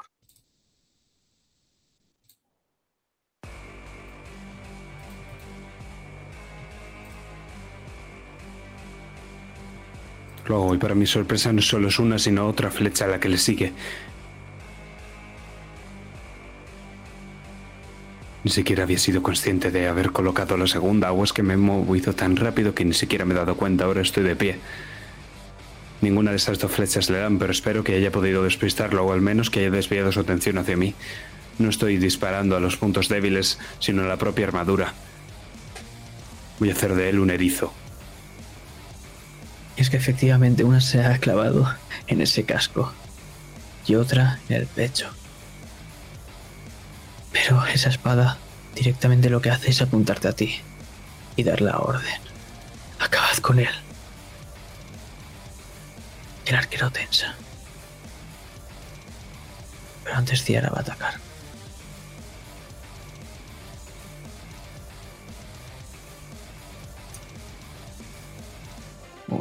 23.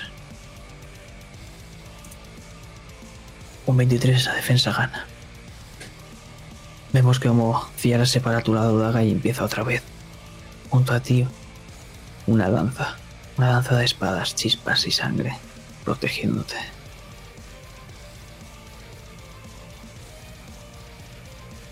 El arquero te apunta, rapaz.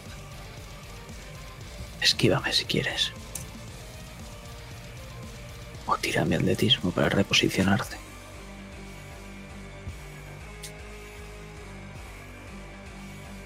Voy a hacer más bien eso, porque ahora mismo no estoy pendiente de las flechas, sino de danzar alrededor de Jeremiah y, como he dicho, cubrir su armadura de flechas. Entonces, creo que sí, creo que esto se trata de una reposición. Perfecto. Por atletismo entonces. ¿Tirada básica? Eh, sí. Sí, debe poner por ahí. Sí, vale. Pues por uno. Te va a impactar. Vamos a ver cuánto te va a quitar. ¿La suerte es previa a la tirada? Tienes que declararla antes. Pues te van a entrar 7 puntos de daño que te va a clavar en una ingle esa flecha. Y te va a sonreír, como si su- fuese superior a ti, como si llevase toda la vida cazando a malditos elfos. Pero le toca a Jeremiah. Y va a ir un ataque a costurero, otro a Ciara y otro a Dag. Costurero, ves tirando. Este es para Daga y este va a ser para Ciara. Me, gas- me gasto tres punticos de, de suerte, ¿vale? Adelante. Hay que sumarlo más Tercera queda para Ciara. Hostia, menudo criticazo. Vale, Ciara va a Así- pasarla. Me lo voy a comer con patatas, ¿verdad? Sí. Te tiro daño. Te entran 8. Ok. Y Daga has tirado defensa.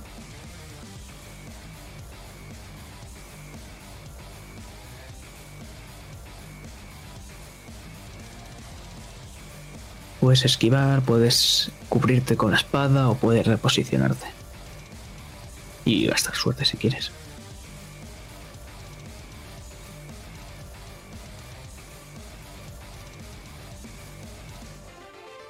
Que vamos a ver es cómo con una pequeña finta va a hacer un tajo horizontal, abriéndote una pequeña herida en el vientre, costurero. Mientras se dirige a clavar en la pierna la espada dada. Pero veremos si le da. ¿Cómo hago para gastar suerte? Simplemente dime cuánta suerte quieres gastar Pues tres. y tira. Perfecto, pues a tu, tirada- a tu tirada se sumarán tres.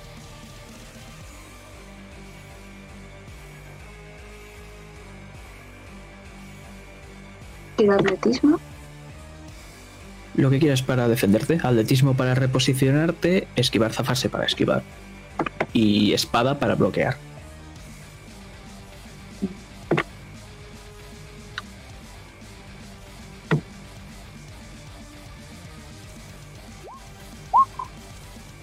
Más 3, que serán 24.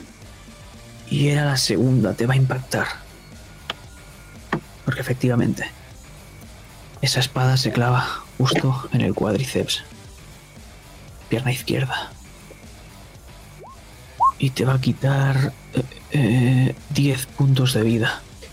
Es un tajo bastante profundo. Pero... Costurero, ¿qué haces? Tienes al comandante repartiendo estopa delante de vosotros y a ese arquero alejado unos cuantos pasos detrás del comandante Jeremiah. Voy a fijar mi vista en el arquero. Sé que entre todos podríamos con el comandante, pero con las flechas nos van a acabar matando a todos. Pero no le apunto a él, apunto a los ojos del caballo. Lo que quiero hacer es que el caballo se encabrite y salga corriendo de aquí. Porque hay más maneras de matar a una persona sin matar. Voy a tirar una herida crítica al caballo, si me permites. y si le doy, que salga corriendo, ¿vale? Vale, te voy a poner. Bueno, voy a ponerle al, Y me voy a gastar los dos punticos de suerte. al señor le voy a poner un menos 3 porque no tengo unas estadísticas para el caballo. O sea que va a sacar un 17. Uy, perdón, este es el comandante. Ay, Dios mío, que la lío. Aquí, Más tres. menos 22. 3. ¿Más 3 o, o más 2? ¿Cuánto era? Hay más dos, perdón. Sí. ¡Oh, qué bonito! Un 21. Pues justo, justo, justo. Efectivamente, ¿qué es lo que sucede? Ese cuchillo sale directamente a ese caballo. Van a ver con armadura entera, también negra. Pero yo no apunto a ninguna parte del cuerpo descubierta, apunto a los ojos, justo ante esas anteojeras, y se clava justo en el derecho, en el mismo que yo no puedo llorar. Y él empieza a llorar, pero lo que llora es sangre. Haciendo que el caballo empiece a levantar las dos patas y empieza a dar saltos. Y tú me dirás si sale corriendo o... Sí, efectivamente va a salir corriendo, pero entre estas podemos ver cómo este arquero es muy ágil y se da la vuelta, dando la espalda a la cabeza del caballo, y va a tensar su última flecha en este combate. Pero ¿quién ataca ahora? Daga rapaz. Voy a atacar yo. Voy a atacar al arquero. Voy a hacer, o al menos voy a intentar lo mismo que ha hecho el costurero, solo que en lugar de darle en el otro ojo al caballo, voy a darle en los ojos a este arquero. Pero antes de hacer eso, vamos a ver cómo tiensas el arco. Y va a salir esa flecha. Y escuchamos cómo impacta. Pero impacta en la espalda de hermana. Y vemos cómo todos tus compañeros están saliendo corriendo. Cómo todos están huyendo. Y tú cuando vas a hacerlo, algo te coge la pierna. Hermana. Se te queda mirando como en esa sonrisa tan amable y tan cálida, tan cercana, como solo ella puede hacerlo. Rapaz. Estás ahí. Ya no puedo ver. Sí, hermana.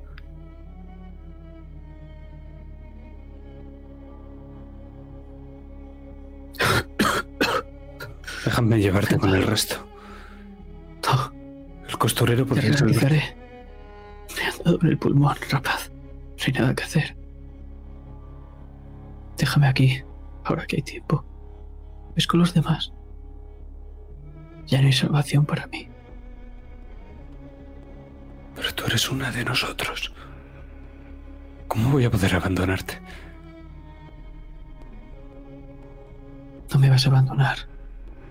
Yo os voy a abandonar, pero para ir al cielo junto a las estrellas y desde ahí poder guiaros a todos, poder cuidar de todos vosotros,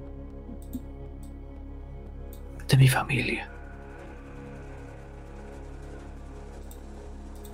Rapaz, que mi muerte no os sumerja en la desesperación, ya que vosotros sois mi esperanza.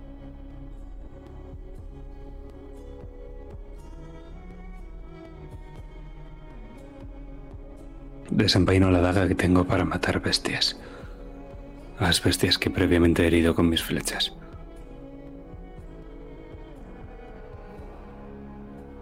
Lo siento.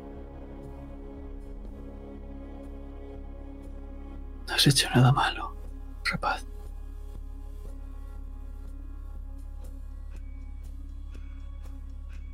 Eres el sacrificio.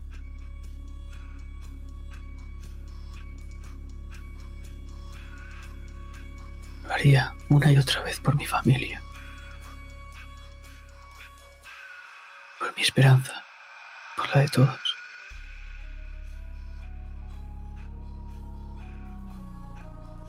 Adiós, rapaz. Sé feliz. Cuida de Daga. Y cogiendo la daga con las dos manos, la alzo bien alto en el cielo y brilla con la luz de la luna y de las estrellas, justo antes de clavarla en su corazón. Y chillo un grito desgarrador, el mismo que ahora siguiendo la flecha, profiero para salvar a todo aquello por lo que más me importa, para salvarlos a ellos para hacer lo que hermana sigue haciendo desde ahí arriba.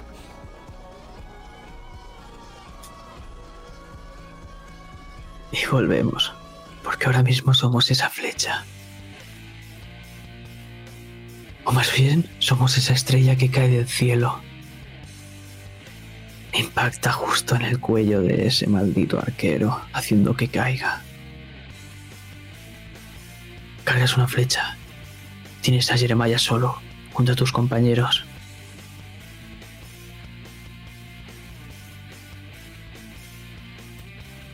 Pienso dejarle sin otro ojo.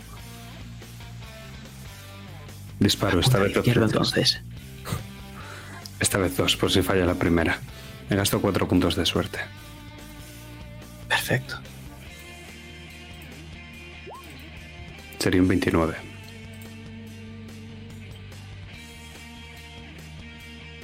Él va a intentar esquivarla. Pero no.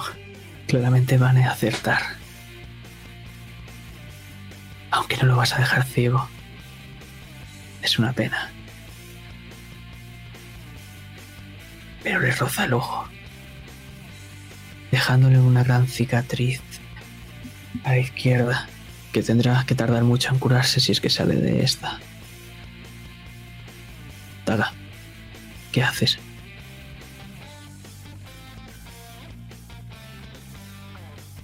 Yo me acerco a él otra vez y esta vez intento clavarle la espada para acabar con él de una vez por todas. Ataca, por favor. Él va a bloquear.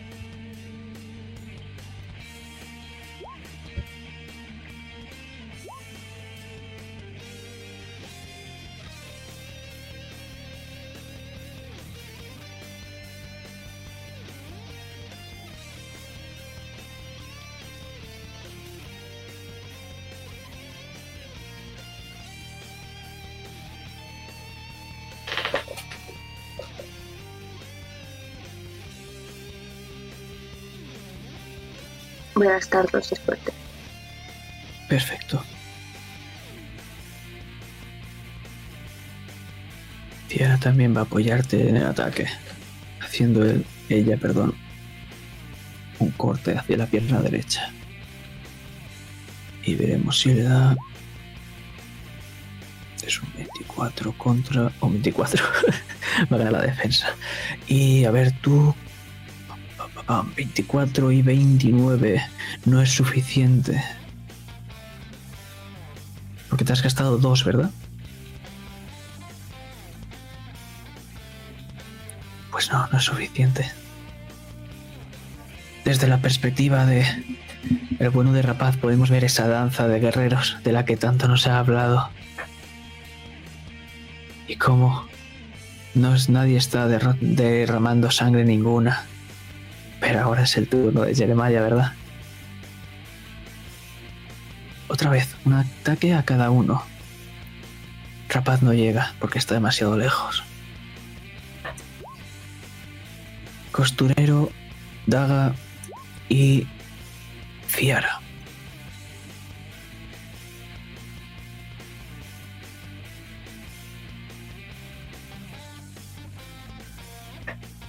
Uf. Te la vas a llevar, compañero.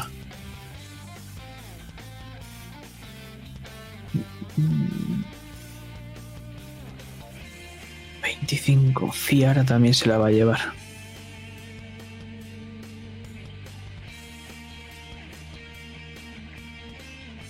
Te tiro daño, compa costurero. Uf. Em, 15, ¿no? te tienes que restar ahora 7, Siete. sí. Y te entra lo demás. 7 son 16. Wow, no. Estoy tiritando. ¿Cuánta ya. vida te queda? Estoy a Porque te dan 22. tres una, ¿no? Sí, estoy a 22, así que menos 16, estoy a 8. Y Daga, antes te han herido, ¿no, Daga? Sí, Sí. Pues te llevas otros cuatro. ¿Cómo vas, Daga, de vida?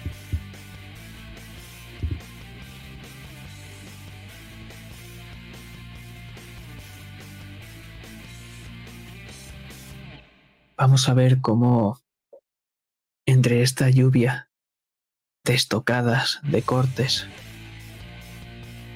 Jeremiah va a parar esas espadas, va a hacer un giro con su brazo derecho, desviándolas todas, como si de esto se tratase un anime,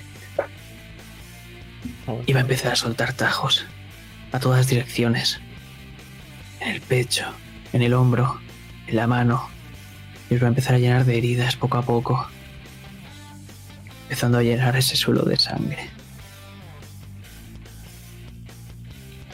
Y Ciara, veis que está exhalando con todas sus fuerzas, como si este fuese su último suspiro. Pero lo será. ¿Capaz?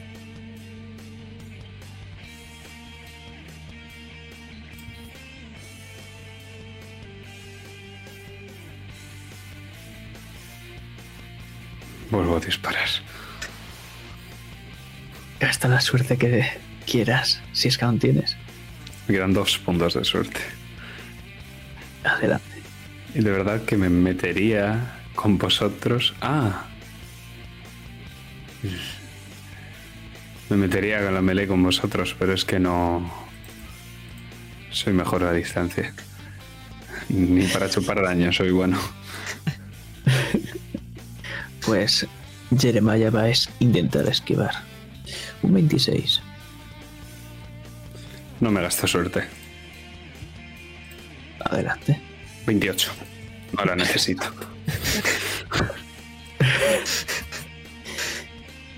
Dos impactos más, ¿dónde van? A- al ojo malo y a la mejilla. Le quiero desgarrar la cara. Que esté sangrando tanto por en la frente y todo, que, que hay una película de sangre que le impida ver por el único ojo que le queda. Efectivamente, porque esa herida se hace cada vez más grande y, te has llevado un cacho de oreja con él. Y ahora mismo está viendo esa película de la que hablabas. Costurero, daga. Veis a un Jeremiah bastante cansado, pero con ganas de venganza.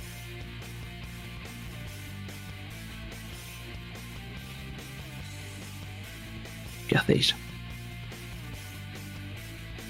Miro a la comandante.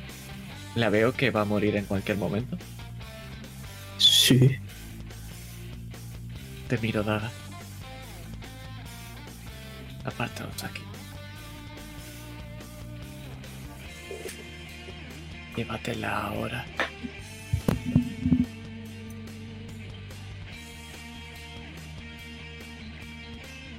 Yo siento con la cabeza y voy corriendo en dirección a la comandante. Intento alejarme con ella, corriendo lo más rápido que puedo. Rapaz, escuchas que ahora estoy chillando. Recuerda, no hace falta acertar una flecha en la carne para matar a alguien. Y ves como de la bolsa levanto la mano. Lo que puedes ver es esa bomba que da ganoso en aquella cabaña.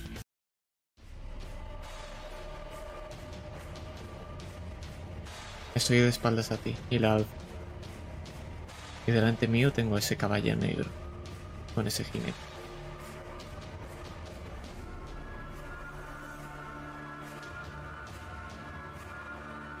Corre, Mine.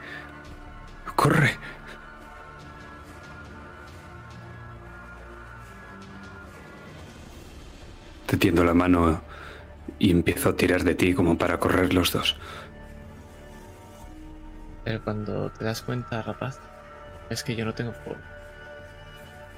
Ya. Pero quiero poner distancia.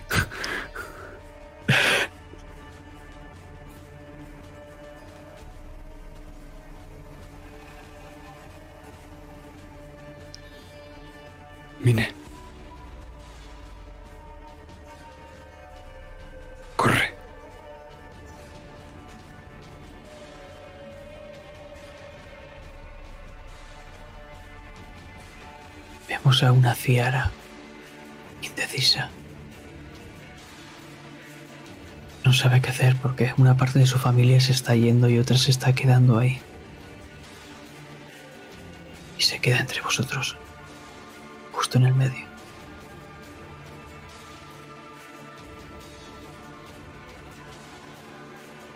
Y mira esa figura negra, ese caballo. Como rapaz, costurero, está a punto de arrojarle ese, esa granada, esa bomba. Y va a cargar con él.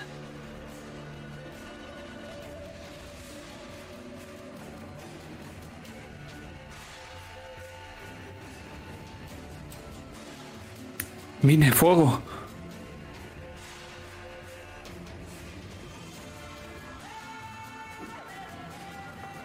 En este momento coge la bomba y fuego. Cojo esa otra bomba que tenías y la ato a mi flecha rápidamente. A punto. De nuevo el arco tensado, la flecha recta, mi ojo guiñado. Y veo a Kiara ir hacia ese radio de explosión. Y agito la cabeza, me, oye, me oyes por lo bajini.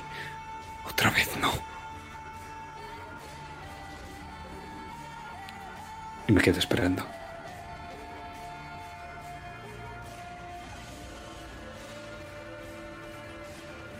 Giro la cabeza y veo a la comandante du- dubitativa.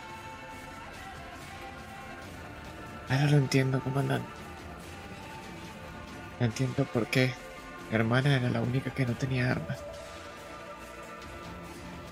Era porque tenía la arma más poderosa de todas. Y ahora quiero ser yo el que os dé esperar. Márchate.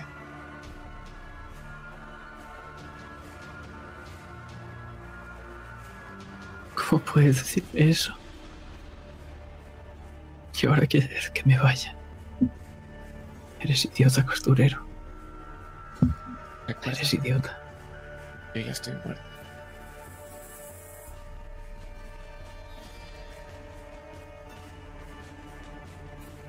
Clava la espada. Delante de ti. Con una lágrima empieza a correr. dejándote un tiro limpio, rapaz.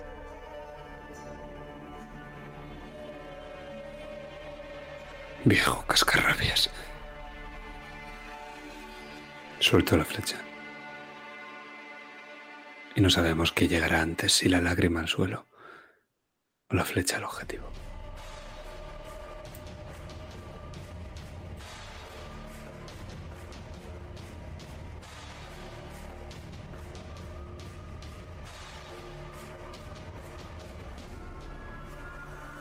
Pues tírame una última vez.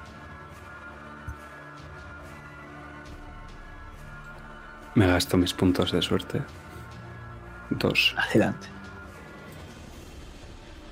31.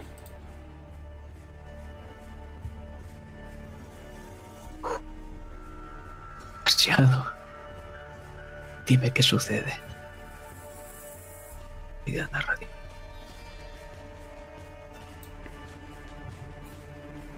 La gota va cayendo poco a poco y conforme vamos a ver, la flecha que sale despedida. Y es como si esa flecha se dividiese en dos.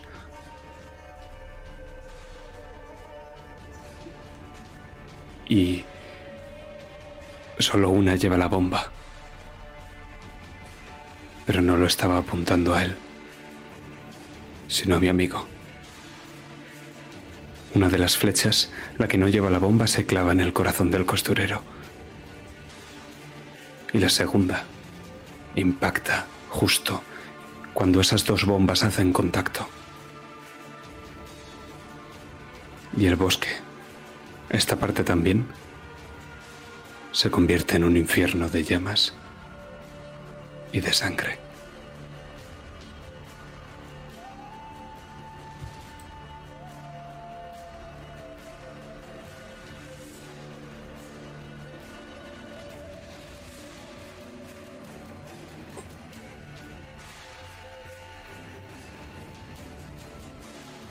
Efectivamente.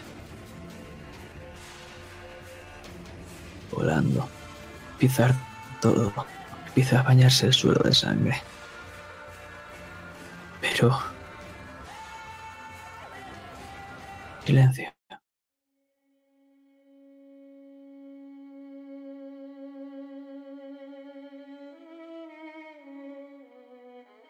Porque subimos entre a los tres heridos, magullados.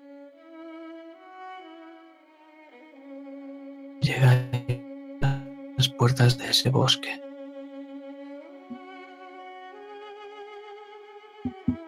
Como un fuerte aroma. Hierbas, frutos, os invade, como si os golpease la cara de golpe. Mientras escucháis esas ramas que empiezan a crujir mientras camináis. Empezáis también a oler como ese olor a sangre, a hierro, la vuestra, empieza a invadir el olor de la naturaleza.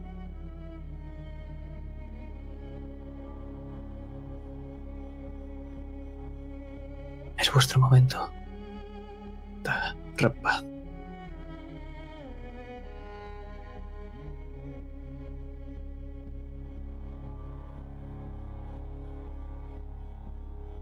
Ya está. Aquí se acaba todo.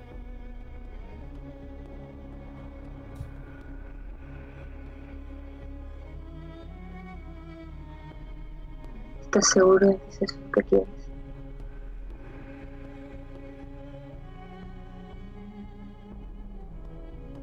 No lo sé.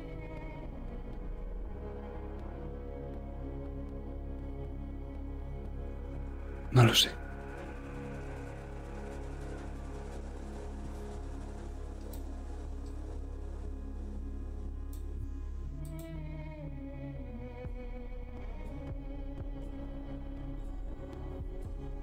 Quiero.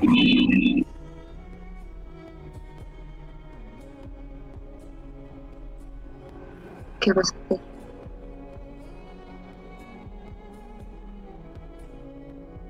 ¿Qué quieres tú que haga? ¿Me quieres a tu lado, Mine? Es que siempre. Eso sí que estoy seguro.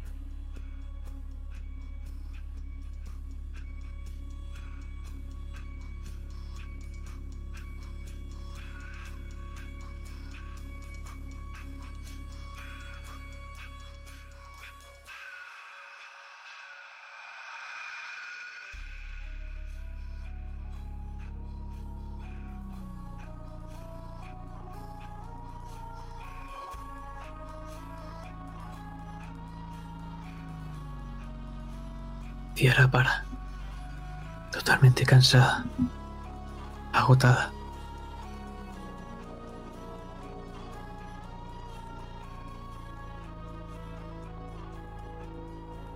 Por fin.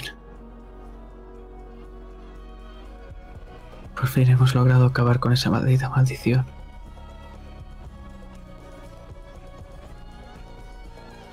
Por fin estáis todos vivos. Porque los que nos han dejado los que hemos dejado atrás, siguen con nosotros, en nuestros corazones, en nuestros recuerdos. Ya que la muerte no es eterna, pero los recuerdos sí que lo son. Y nos vamos alejando, viendo como una estrella se une a las demás, creando o siguiendo una constelación, como si estuviese hilando, o si estuviese cosiendo unas cuantas estrellas.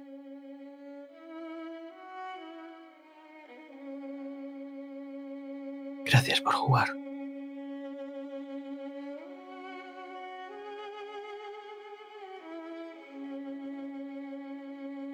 Gracias a ti, como siempre, Master, y a mis queridos panas, que uno de ellos ha caído súbitamente, no ha aguantado el dolor, lo entiendo, es normal, Efectivamente. es normal, Matarte ha sido demasiado. ha sido demasiado. He de decir que soy feliz, solo he matado a una persona en mi vida como costurero, peleando contra el boss final. Yo soy feliz con ello. Y, y nada. Eh, vamos a la outro y vamos a ver si vuelve nuestro querido compañero para el feedback. Pero antes de eso, Estaría bien. ¿qué tienes que decir? Como última vez y ahora sí, ten en cuenta que es la última vez de verdad. Dentro a otro.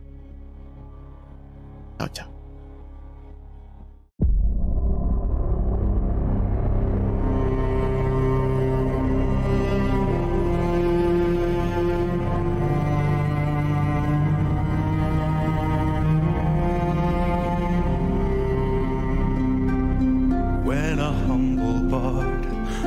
Graced a ride along with Geralt of Rivia. Along came